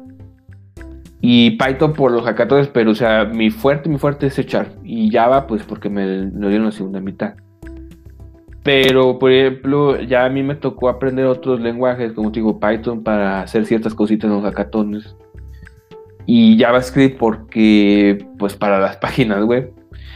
Y también te va, te va como que ejercitando el, cerebro y vas dándote un poquito más de confianza en que cuando toque, eh, te toque estar en un proyecto con un lenguaje y luego te toque moverte a otro con otro lenguaje, no sea difícil o muy drástico el cambio porque pues la lógica ya la tienes, nomás tienes que aprender un poquito más de la sintaxis del otro, otro lenguaje. Entonces, yo creo que esas serían las tres, las tres cosas técnicas que no enseñan en la escuela y no te lo dicen, pero que sí puedes aprender por tu lado y que sí se usan y que sí pasan en, el trabajo. Muy, muy, muy buen complemento, buen consejo. Aprendan Brainfuck. ¿Aprende qué? Brainfuck. Ah, es no, un lenguaje que todos son símbolos. Sí, hay un lenguaje que se llama B, o sea, la letra V, es nuevo, está en GitHub y ahí empecé a hacer unas, unas cosillas que también hay un repo de eso ahí en, en mi GitHub. Este, y está basado en, en Go, si no me equivoco, ese lenguaje, o sea, se parece muy, muy mucho y la verdad es que sí es muy rápido, está muy, muy padre, la verdad sí lo debería checar. Eh, yo lo empecé a usar y la verdad es que sí estaba haciendo cositas y todo eso. Ahí, ahí están los repos en, en GitHub. Creo que hay dos. Eh, pero lo, lo, abandoné, o sea, ya no hice tanto caso porque me metí sí muy, muy nuevo a ese lenguaje, o sea, apenas está en desarrollo. Eh, pero ahorita ya está un poquito más este, robusto y más completo, entonces ese puede ser un, otro buen lenguaje que tal vez en un futuro se popularice. Pues ahora, bueno, mm, hablando un poco más de, ti personalmente, cuéntanos un poco cómo es el día a día de, de Hasil. Uf, uf, uf. Bueno, pues antes, antes de la pandemia o ahorita ya que estamos en pandemia. Pues ahorita. bueno, bueno, te voy a hacer con, con las dos así bien rápido ya, habrá otro capítulo fuera de pandemia.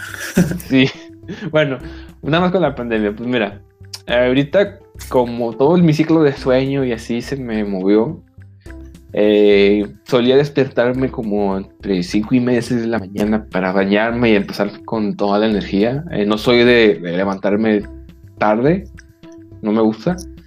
Eh, pero ya digo, como todo esto cambió en muchos aspectos pues todo.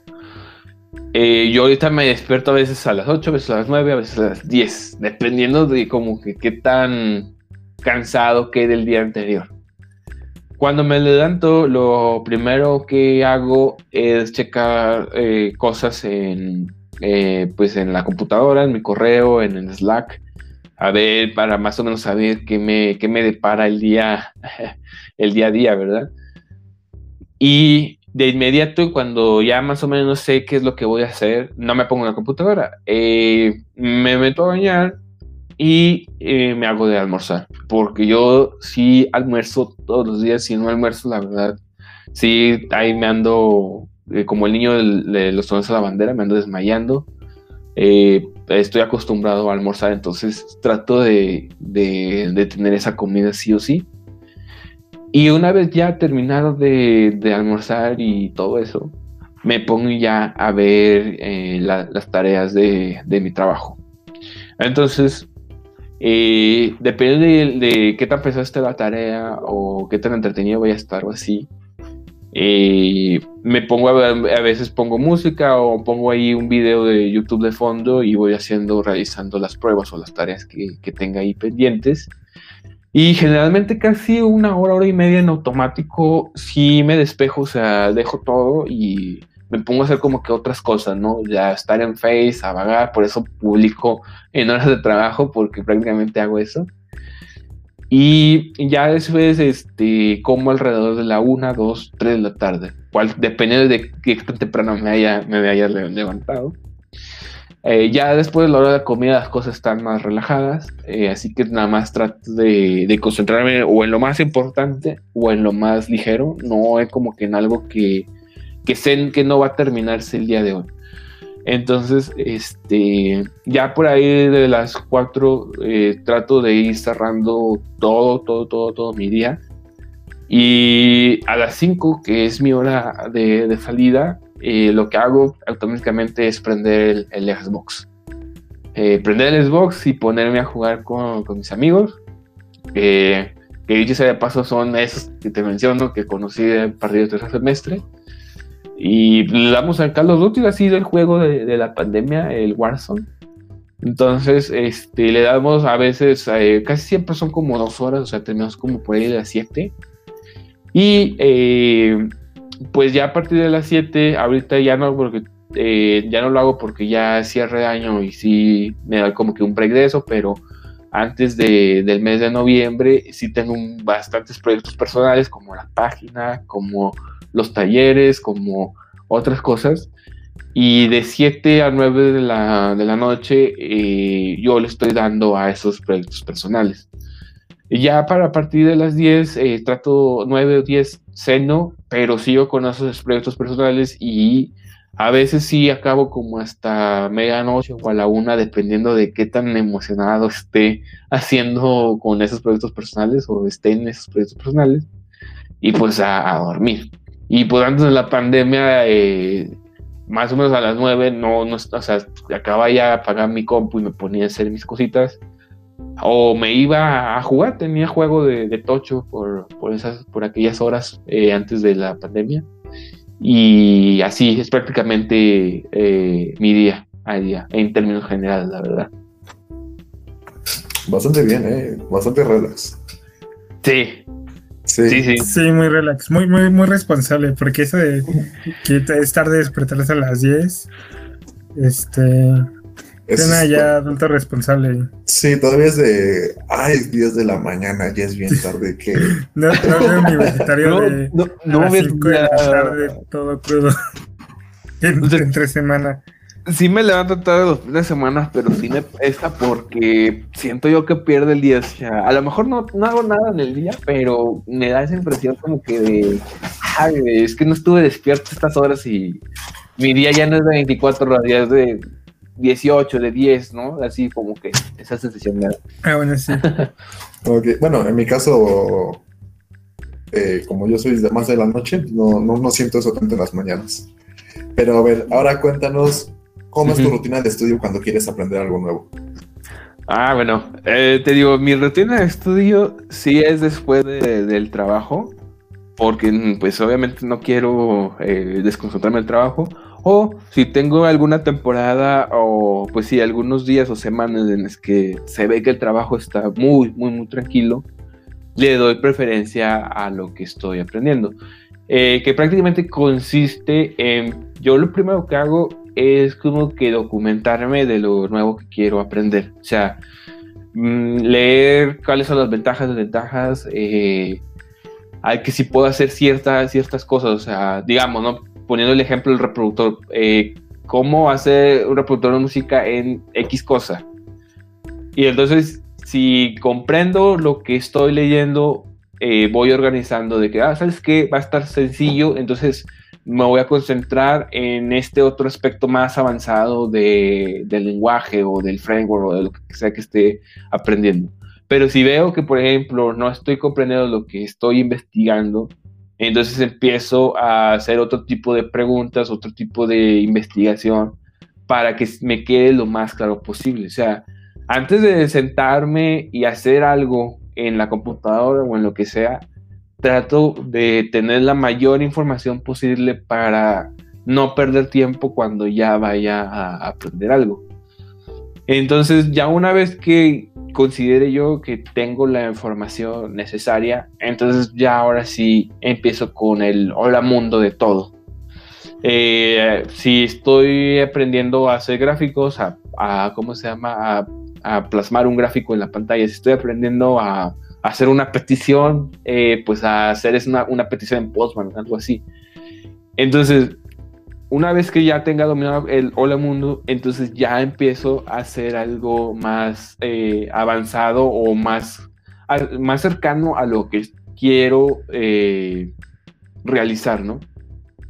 Entonces, una vez que estoy en ese punto, eh, las dudas que, me, que tal vez puedan surgir, pues ya las tengo resueltas porque ya investigué, ya sé en dónde encontrar las respuestas, ya tengo ahí mis marcadores, o tengo ahí un documentito, que eso es algo que este año aprendí a hacer como que una guía de lo que vas haciendo para que no pierdas tiempo cuando tengas que formatear la compu, como si se acuerdan que me quedé sin sistema en octubre. Entonces, este... Ulises y yo somos expertos en eso. A mí se me acaba de. Este fin de semana pasado se me llenó mi, mi partición de root y tuve. Perdí un montón de trabajo que había hecho. Eh, sí, personal. Pues sí. Y, y sí, no, no, no. Siempre tengan un respaldo de algo. A Sí, mí sí, sí. también me pasaba cada rato de que se me... Bueno, al principio me pasaba que se me componía y perdía todos mis trabajos. Pero por eso ya llegó un punto... Llegó también un punto en el que tenía que formatear mi computadora cada tres semanas. Eh, o a veces hasta a la misma semana que la acababa de formatear me pasaba. Así que yo ya llegué a optimizar tanto esto de poder restablecer todo lo que ya tenía. Yo, sé, yo me aseguraba que todo lo que era importante para mí lo tenía respaldado y ya, ya hasta tengo un script en, en Bash para que me instale todo lo que uso de, de golpe. Tu extremo fue un día que se te descompuso la computadora dos veces el mismo día, ¿no? Sí, sí, ese fue mi extremo. Oye, Saúl, por cierto, me botó, se me trabó la compu la otra, así que ya los últimos, ya lo último ya no grabé. De hecho, primero quiero ver si sí se guardó lo primero. De todos modos, tú sí grabaste, ¿no? Ah, sí, o sea, te está medio cucho porque no estoy poniendo tanta atención en mutearme. Pero sí estoy grabando.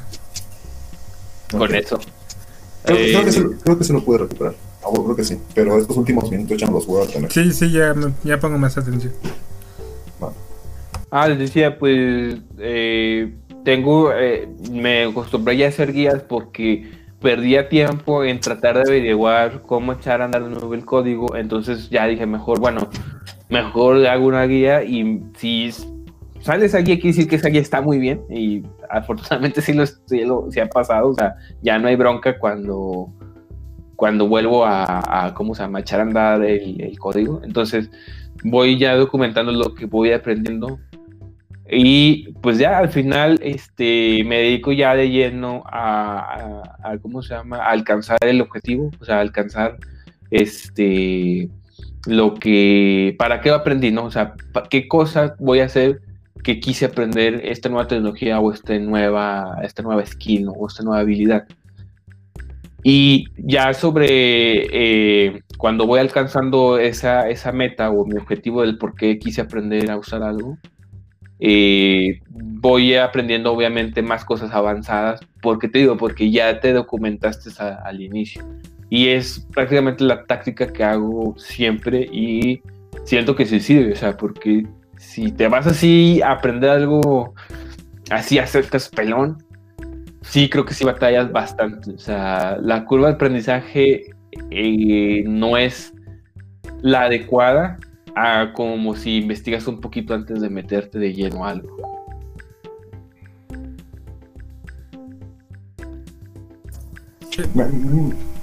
Ajá, Saúl. Pero, Pues sí, o sea, sí, yo realmente recomiendo mucho. Es algo que siento que no toda la gente hace, pero sí intentar primero leer la documentación de, de lo que quieren hacer, de lo que quieren aprender y ya después ver tutoriales, porque siento que mucha gente se va primero por los tutoriales y luego por la documentación. Sí, Pero sí, yo, yo, yo personalmente soy alguien que le gusta mucho la documentación y realmente siento que aprendes mucho de ahí porque, porque, o sea, también hay proyectos que su documentación no está tan chida, pero, o sea, leyendo la documentación ves como cada función, cada parámetro que te puede dar, que te expande el conocimiento de, ah, puedo hacer esto, a diferencia del tutorial que solo van a lo que van y, y tal vez te limitan un poco. sí. Ah, Muchas veces en los tutoriales dan o he hecho muchas cosas.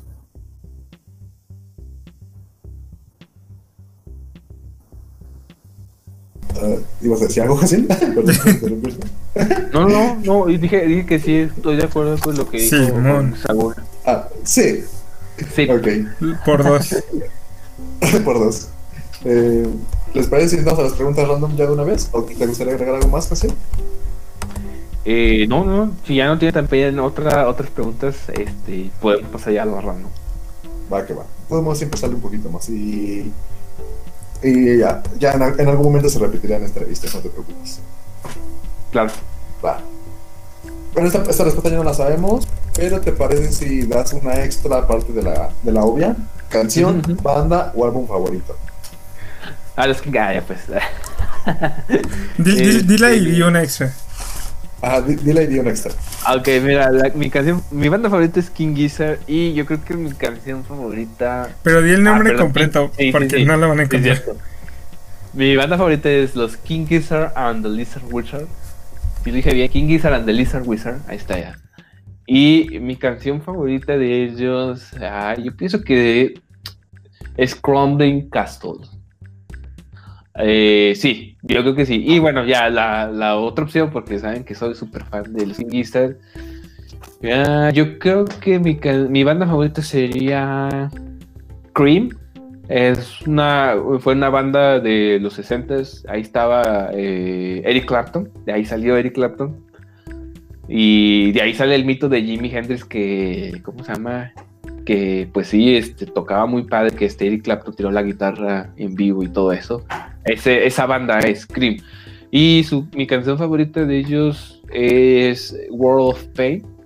Es una balada muy, muy, muy, muy hippie. Este, así que pues la verdad está muy padre. Tengo ahí un vinilo de, de ellos de ese álbum, eh, que es del 67. Y Órale, esa sería. una joyita. Sí. Sí, la verdad. Este, va, arre. Entonces, ah, bueno, ¿por qué siempre me toca esto a mí? Vuelve a ser Charmander o Squirtle. Pokémones. ¿Cuál? Perdón. Vuelve a ser Charmander o Squirtle, los Pokémones iniciales originales. Ah, yo digo que. Charmander. Llevamos tres Charmanders, ¿no? Seguidos. Sí, sí, llevamos Qué básicos. Es que el otro es el meme y el, y el Bulbasaur no evoluciona tan chido, siento yo. Pero está bonito el Bulbasaur. Bulbasaur sí, pero ya no me acuerdo cómo se llaman sus evoluciones, ya Este, va en Ven- decadencia, Venusaur. güey. Sí, sí, sí. Sí. Venusaur. Pero Me- Mega Venusaur, no, Gigantamax Venusaur está, está chido. Es, un, es una rana hippie. Ya, ya, yo no, ya no llegué a esas partes de Pokémon. Ah, chale. Ni pedo. ¿Qué haces para inspirarte en momentos de bajones, Fácil? Eh, ¿Qué hago para qué, perdón? Inspirarte en tus momentos de bajones. Uf, ese sí para mí es una pregunta difícil. Ah, porque si yo te ayudo a quitarme el bajón completamente. Bueno, yo pienso que primero trato de meditar. De hecho, sí, hagan los chicos, mediten, busquen mindfulness, les va a servir. Eh, trato de meditar un poquito para calmarme. Y luego escucho música. ¿Por qué lo hago? Porque si escucho música, yo tengo este super efecto desde la secundaria. Mm, me fijé que depende de la situación, eh, relaciono la canción que escuchaba con lo que viví en el momento. Entonces, si estoy en un bajón, no trato de escuchar música para que una canción no, se no, no la relacione con ese bajón, ¿sabes? Bueno, una vez que hago la, eh, que medito y que se me baja un poquito, eh, bueno, que estoy ya calmado, eh, me pongo a escuchar música porque la verdad sí, sí me relaja, sea el género que escuche, que es el rock psicodélico o el thrash metal o, así. Eh, me relaja bastante. Y pues agarro, eh, ahorita he agarrado eh, el Xbox más, más tiempo para jugar pues solo y que se me olvide un poquito lo que ando, ando pasando. Pero por lo general casi siempre eh, me distraigo aprendiendo algo en la computadora, leyendo. Y generalmente siempre de programación. Como que ahí eh, pongo toda esa mala energía y se vacía y se convierte pues en algo, algo benéfico para mí. Super cool. Ya también ya llevamos dos, dos invitados seguidos que nos aconsejan meditar, ¿eh? Sí, Sí, es que, o sea, a mí ahí dentro de, la empresa de Softec tenemos a alguien que, como que, bueno, no sé la verdad si por eso lo contrataron, pero qué bien. Pero sí se encarga de esto de mindfulness y me lo presentó hace ya casi un año. De hecho, me lo recomendó mi mejor amigo.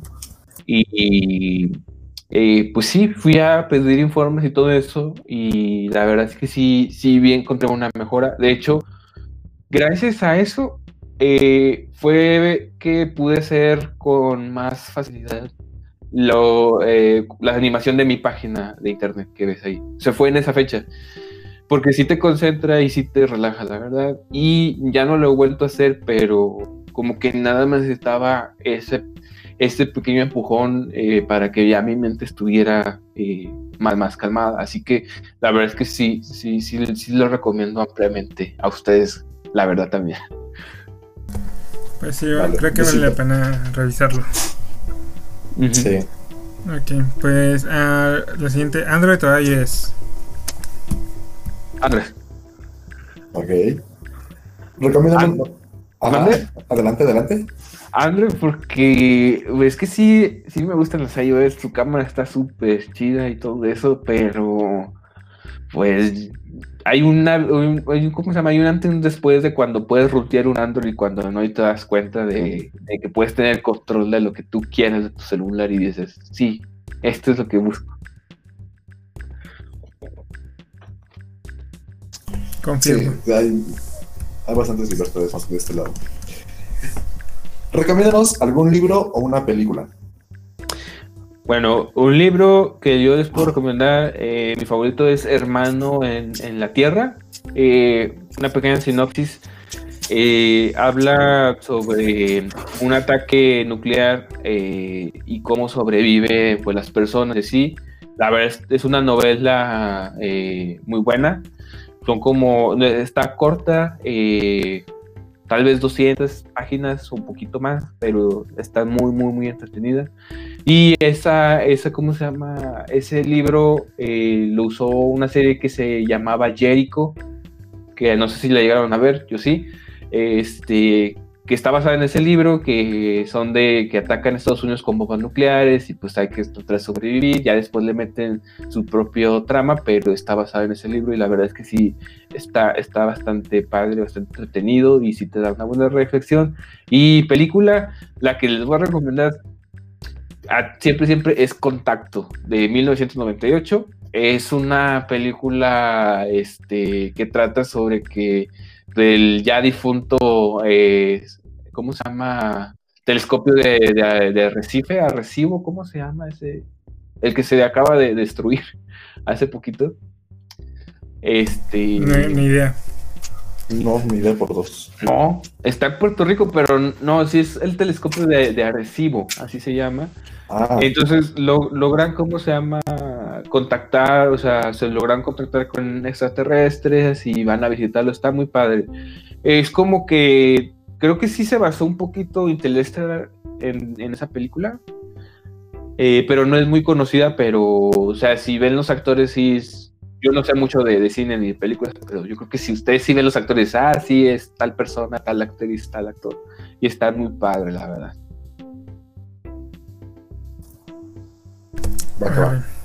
Este, ¿algún libro, recurso, curso o algo referente a QA este, que recomiendes? ¿Referente a qué, perdón? A QA, o sea, tu trabajo. A QA. Ah, resulta que, pues, ¿cómo se llama? Hasta el momento no he encontrado un curso en Udemy o en YouTube o en ahí en internet que yo te pueda recomendar que te diga, sí, Saúl, este, este te, lo recomiendo. No hay. Al contrario, yo recomendaría no tomarlo y empezar a capacitarte con tu propio criterio. Pero de libros, eh, sí, definitivamente todo lo relacionado a lo que es algo que se llama ICTQB, ISTQB, que es todo lo que involucra QA. Este, eso sí, sí te lo recomendaría. Eh, es de eso hay mucha documentación en, en, internet, pero de cursos, tutoriales, talleres, no, no hasta la fecha sigo en la búsqueda eh, pues de cómo se llama, de algún taller y pues ya que lo saques, eh, pues este tema, aprovechar eh, para tener exclusiva, pues la verdad es que sí, para el año que viene, que ya está a la vuelta de la esquina, la verdad sí tengo planeado sacar un, curso de, de, QA y ver si, si colgarlo en Udemy o en YouTube precisamente para solucionar este, esta problemática, porque la verdad es que no, no, recomiendo ahorita ningún curso. Eh, hay buenos, pero ¿cómo se llama? No lo suficiente. No, ninguno que llene tus expectativas, ¿no? Mm, sí, y, y, la de ninguno que quiera aprender a, a, QA, porque ¿sabes el error que hacen lo de los talleres o cursos que hay en internet hoy en día? Es que le dedicas mucho tiempo a enseñarte a programar. O sea, forzosamente todos los cursos de QA, de automatización o QA, tienen un módulo de programación en Java. Y entonces quieren como que enseñarte a programar en Java, pero es un curso de QA y pierdes completamente el foco. Entonces, eh, hay algunos módulos que están bien, pero pues dices, bueno, y los demás, o sea, los otros siete, los otros ocho, cualquier cantidad de módulos que tengan, ¿no? ¿Por qué no están este, igual de buenos que, nada más este o, que estos dos o estos tres, ¿no? Entonces, este, pues sí, de, en cuanto a talleres, ¿no? En cuanto a, documentación de teoría, sí, y STQB, así se llama. Eh, buscar la documentación este, ahí en internet y de eso sí hay libros y sí hay bastante buen material que también va a tocar estudiarlo, pero ya hasta el año que viene. Ahorita no se me viene a la mente algún recurso, pero sí en internet, si lo googlean, cualquier link está muy bien de eso. Referente a comida, ¿qué es lo que más te gusta y que todo el mundo piensa que no sabrá para nada bien? Ah, lo que más me gusta, bueno, ah, pues yo, yo, yo pienso, creo que serían dos cosas. Eh, la cajeta con, pero embarrada en galletas, este, saladas, galletas de soda. A mí me gusta bastante y para mí es un manjar, está muy rico. La verdad es que sí está muy rico, entonces se los recomiendo. Sí, me atrevería a probar eso. Creo, que ya habíamos hablado de esa, ¿no? De esa misma combinación, cajeta con galletas saladas. No, no, no, habíamos hablado de cajeta con tortillas, güey. Ah, sí. No. no. yo sí me acuerdo, pues, sí, pero nada más la mencioné, pero sí, o sea, yo son muy poquitas las personas que conozco que hacen eso. Y, y cómo se llama este, pero sí está muy bueno, o sea, está muy rico. Y la otra, eh, a mí me gusta un chorro la comida china, tanto que si han, ustedes que me tienen agregado Face han visto que ya me sale el pollo a la naranja. Eh, me gusta en exceso muchísimo este, aquí en Torreón y que de hecho voy a ir en estos días a mi negocio favorito de comida china. Íbamos todos los viernes eh, a la hora de la comida cuando estábamos en escuela, sin falta. Eh, pues sí, sería la, la, comida china. Y más por esos mitos y, mitos y leyendas que hay referente a la comida china aquí en México. Pues sí, por eso. ¿Del, del perro que entra y ya no sale? No, del gato. El gato, sí. Lo que caiga. Lo que caiga, sí. Oye, hablando de gatos, hoy me acabo de comer un conejo bien bueno. No sé qué tiene que ver con gatos, pero es Que, es que de ahí, viene de la, la, frase de que no te den gato por liebre. Porque te ah, pueden dar el, el, gato asado como si fuera, si fuera conejo. Es que también tiene pelo. es que son el tamaño parecido, pero te das cuenta, te das cuenta, no recuerdo, ah, con la cabeza. Si no te dan, si no te dan la cabeza en el conejo donde comas, preocúpate. Ok. ok. Arre, entonces, ¿eh? ¿Me ibas a decir algo, Vas. Vas. Ah, ok. Este, cuéntanos, Jaciel, ¿cuál es, cuál, cuál es tu trabajo ideal? ¿Cuál sería tu trabajo ideal? Ah, mi trabajo ideal, yo creo que sin duda alguna algo que tenga que ver con mentoreo. O sea, como ser profesor, pero que lo que hagamos del proyecto sí vaya a algo, o sea, que sí salga, ¿no? Lo que estemos haciendo. Eh, tal vez sí pueda ser como en una universidad, que pues lo que trabajan los estudiantes y alumnos salen como investigaciones, como algo, como innovaciones, algo así. Yo creo que ese sí sería como que mi trabajo ideal. Ahorita actualmente estoy a gusto, pero no es algo que también me, me vea haciendo toda la vida. Eh, porque te digo, yo creo que sí me gustaría poner en práctica mi conocimiento, que me guste mucho enseñar eh, cosas y que aprendan de mí y que vaya con alguna finalidad, o sea, que trascienda ese conocimiento a algún producto, alguna investigación o pues sí, alguna innovación. Yo creo que sí sería como una especie de investigador en una universidad, algo así. Bastante cool. Así para rector del Tec Laguna. Espero. Yo siempre lo he dicho, lo que más hace daño a los planes de estudio es la burocracia. Sí, por dos. Siguiente pregunta. ¿Michis o Por lomitos? tres. Ay, no, qué difícil. No pueden ser ambos. Tienen que ser uno. Pues de preferencia uno, pero pues si no puedes. Ya se, sobre, ya se sobreentiende que te gustan ambos, Ajá. pero tienes que elegir solo uno. Lanza una moneda. eh, Yo creo que. No, yo creo que sí lo- los Michis porque son más independientes. O sea, yo sí como que dicen, ah, sabes que sí, sí te quiero, pero voy a agarrar mi espacio. ok, me gusta esa respuesta. Creo que yo también la, la pienso hoy- mucho hoy en día.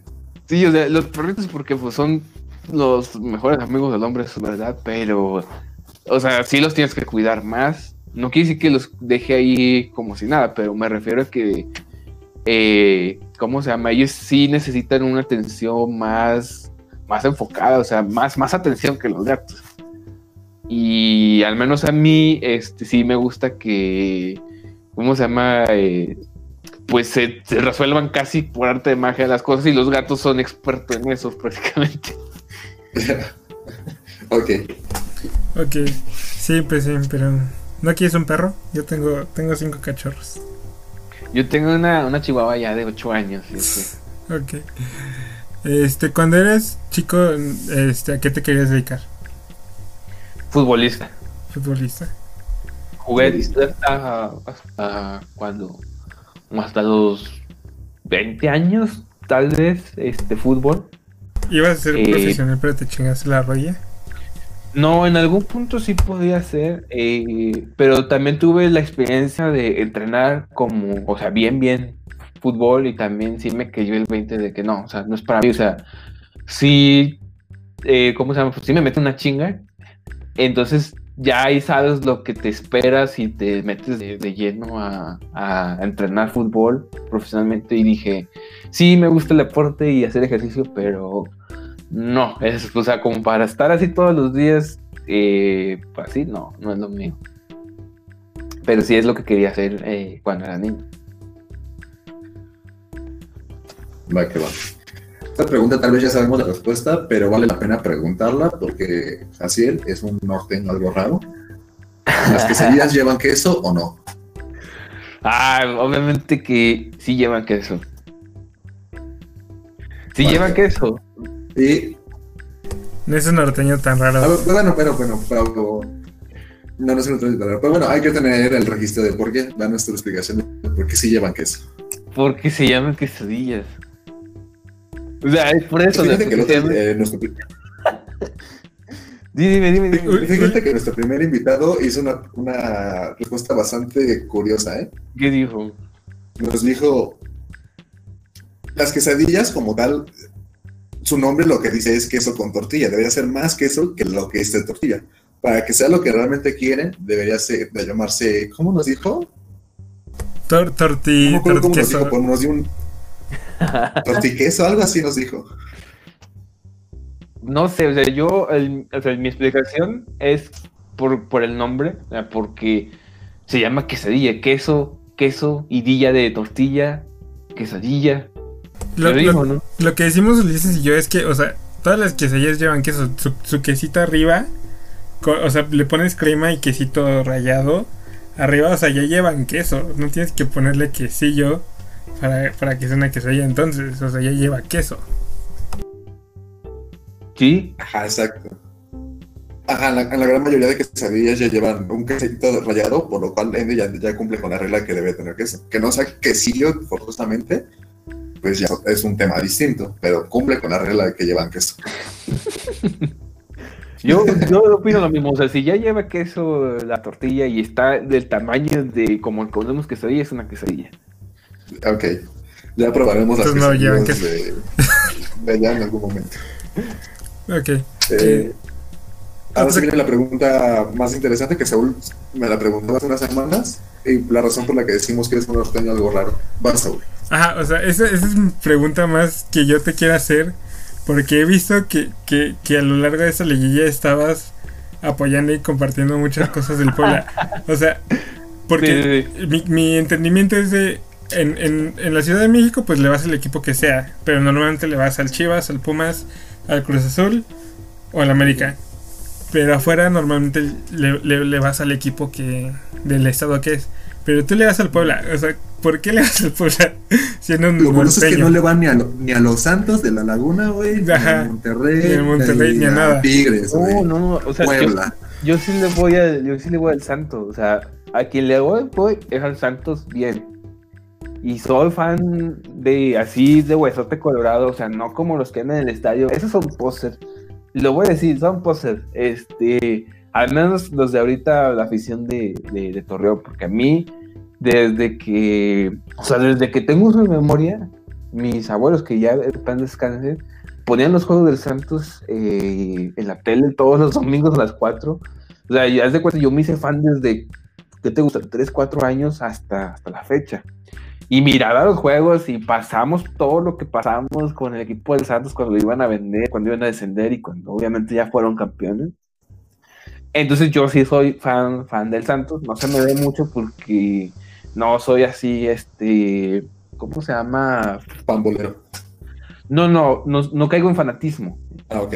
O sea, sí soy fan, pero sin caer en, en ese fanatismo que vemos a veces desbordado y mal enfocado, ¿verdad? Pero también del otro equipo al que sí le voy bien es al Atlas. Es mi ¿Y- segundo equipo. ¿Y por qué publicas ¿Y tantas cosas del Puebla? Ah, porque Porque ahí yo va, solo te he porque visto el Puebla- publicar cosas del Puebla. Porque el Puebla, porque el Puebla también, este, ahorita me gustó cómo, cómo juega y pues yo soy fan del fútbol, o sea, más de un equipo, soy fan de- del deporte y pues Puebla pasó por un muy buen, buen torneo, o sea, a pesar de que quedó en el 12 y se quedó en cuartos de, de, final y así, pues sí, o sea, te emocionas porque pues está limitado su plantel y todo eso y aún así lograron llegar hasta allá. Y pues sí, me llama, me llama mucho la atención. Y así, así fue con este Atlas. Atlas, en el- yo me le empecé a Atlas en el 2012, porque en ese entonces teníamos un equipo de fútbol eh, aquí, mi tío, que te digo, yo practiqué hasta, hasta los 20 años fútbol, y se parecía mucho de Atlas al equipo. Y entonces, este, o sea, de que siempre se quedaban hasta el último minuto les echaban el gol, ¿no? Y o ganaban a los, a los Atlas, o sea, en el último momento, o perdían a los Atlas, que es el último momento, y así nos pasaba a nosotros. Entonces, eh, con Puebla pasó igual, o sea, empecé a ver los juegos porque pues TV Azteca cada vez nada más tiene ya ese equipo, creo, en su, en su, en su repertorio. Y pues luego los viernes me ponía a ver el, el juego de, del Puebla y me empezó a llamar la atención que pues sí le echaban ahí como ganillas y pues ya publico cosas. Y tengo un amigo agregado de, de- de- que es poblano y también lo por él, pero realmente es porque cuando un equipo sí me cautiva, es- sí, sí, trato como que de compartir un poco como que en sus zapatos, la verdad. Pero sí soy fan del Santos, aunque no Ok, sé. pero es que yo, yo veía que, que ponías Sí, sí, memes, muy extremos del Puebla. De, me recuerdo uno de este que andarías conmigo sabiendo de que que mi estabilidad mental depende de que ganen esos pendejos ganen el partido de hoy o algo así. Es que sí, porque, pues digo, uno que sí le tocó vivir este, esos, esas épocas del Santos que así estaban como el Puebla y que también le tocó vivir en, estar en un equipo de la vida real. O sea, entiende, entiende que sí estaba extremoso, ¿no? Y que ya mejor lo agarras como de cotorreo, pero, pero sí. Este, así que pues puede ser que, o sea, ahorita Puebla ya sí me llena el ojo, pero puede ser que a lo mejor otro torneo ya no y que me llene el ojo otro equipo. Pero acá en. Monterrey no. bueno, sí me acuerdo cuando en el 2006 que fue al Mundial de Clubes, sí lo seguí. Y tenían un álbum de, de estampitas, creo que me faltaban como dos nada más para completarlo. Odiarme más. Oye, me nada, sí, eh. Exacto. Pero sí, digo, o sea, soy más, o sea, la verdad es que yo soy fan de, del fútbol realmente, o sea, y acá en, en La Laguna, ahorita que estoy acá en esta parte de México, eh, todos los domingos hay, bueno, había, ahorita no por la pandemia, eh, había pues torneos, o sea, y como son muchas comunidades, o sea, haz de cuenta que aquí donde yo vivo se llama Coyote, y hay otro, otro municipio que se llama Francisco y Madero con sus propias comunidades y colonias. Y no sé cómo está en el DF, pero por ejemplo, si vamos a jugar con alguien de allá de Francisco y Madero, tenemos nosotros que ir allá. O sea, como si fuera un estadio, ¿sabes cómo? Y viceversa, ellos cuando les toque jugar con nosotros, en la segunda vuelta ellos tienen que venir a nuestro campo. Está muy padre y, y es, mueve mucha gente. Y a mí la verdad sí me gusta y yo de hecho a veces soy más fan de los equipos de aquí, o sea, de, de mi rancho, como quien dice, que de, de los propios de, del fútbol profesional. Porque están muy padres los juegos y todo. Mira, está una lección de humildad. Frijoles, ah, creo. Gra- Gracias por la, por la respuesta. Se divertí bastante en el capítulo de hoy. Eh, siempre hablamos mucho de comunidad con todos los invitados eh, siempre tratamos de hablar de esto y lo decimos, vayan a eventos y este tipo de cosas, conozcan gente. Y bueno, hay un vivo ejemplo de este tipo de cosas. O sea, nosotros hablamos como si fuéramos muy amigos, pero pues igual tiene realmente poco que nos conocimos. Como lo escucharon, él es de, Laguna, o actualmente pues tiene en Monterrey, nosotros acá de, de la ciudad. De hecho, yo soy de Catepec y Saúl de Iztapalapa. Esta palacra. Y, y vean, o sea, eso justamente es lo que hace la comunidad, de conectar con gente que jamás en tu vida conocerías. Cuates de provincia. Cortes de provincia. Cortes de provincia, sí. Pues, sí, foráneos. amigos foráneos. ¿Ya comiste, Jaciel? ¿Mande? Sí, ¿Ya ya? Es que, es que este es un rancho. Es cuando viene aquí a la ciudad de- cuando nada más come atún. Ah, sí, cierto. Estaba comiendo antes de, de- de subirme al, aquí al, al- a su podcast. De subirme. Vale, qué bueno. Sí, sí, me acuerdo de. Estás comiendo unas papas, ¿no? Sí, unas papitas. La vieja confiable. Sí, pues sí. Eh, pero sí, me divertí bastante. Eh, gracias Yo por también. haber venido y aceptar la invitación, Javier. Gracias también por haberme invitado. Este, estuvo bastante padre. eh, y pues espero también que volvamos a, a vernos. Que, bueno, o sea, sabes que sí, porque ya ves, viene la segunda temporada de los talleres ahí con el hijo Osvaldo. Y pues también espero otra invitación a, a- a más iniciativas de ustedes, como el podcast también. Sí, sí, Ese es el bueno, ahí, ahí vamos a estar trabajando juntos. Este, realmente igual pienso que estuvo muy chido el podcast. Este, la verdad me perdí la mitad porque estaba medio. Me pasé del jueves. Este, pero estuvo, estuvo padre. Este, De lo que sí, me acuerdo. pues, ¿eh? De lo que te acuerdas. De la última mitad ahorita pues ya estoy con mi tecito y pues ya, ya está limpiándose mi sistema. Bueno.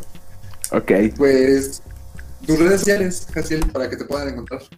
Jaciel Guillén en Facebook o facebook.com diagonal darkenses, a correo darkenses arroba gmail.com, github.com diagonal darkenses eh, y Twitch diagonal darkenses, LinkedIn Jaciel Guillén porque pues ahí ya, ya es más profesional. Me encuentran así como, como, como, como darkenses. Eh, no sé si ahí en el podcast que se suba, a lo mejor le puedo poner el Sí, arrobita ponemos la descripción en el, el entonces, sí, me pueden encontrar en todos lados prácticamente eh, como, como Darkest es mi, usuario eh, desde hace ya como 15 años o más. No me acuerdo cuándo creé mi Metroflow, pero ahí eh, una curiosidad antes de irnos. eh, como en ese entonces yo no sabía mucho de inglés, yo quería poner como que Darkness, algo así. Y obviamente estaba ganado porque es una palabra súper común. Y empecé a como que a juguetear con las letras este, a ponerle más S y cambiar de lugar las E, y se hizo así. Y un amigo en la secu me dijo que se escuchaba muy bien, y otro amigo también. Y dije, ah, con ganas, este, pues ya, ese va a ser mi, mi, mi, mi, mi tag, y pues hasta la fecha, o sea, te estoy hablando como del 2009, 2010. Ya no soy Jaciel, mamá, soy Darkenses. Sí, muy al- No, mi respeto el flow. así es. Va que va. Entonces, ya saben, arroba Darkenses, ante todo nos lo vamos a poner en la descripción, Saúl 365 y Ulises 316. Nos vemos la siguiente semana con otro invitado. No, Ah, la siguiente semana no, porque ese es el No. último del año. Sí, y ese es regresamos en año, sí. enero, quién sabe cuándo. El 8 o el 15, uno de esos dos días. Pero feliz Ok. Navidad, estamos grabando este en el octavo día de Hanukkah. Feliz Hanukkah atrasado. Este, felices fiestas, feliz año nuevo. Y bye. Feliz año nuevo, sí. Feliz Navidad a todos, bye.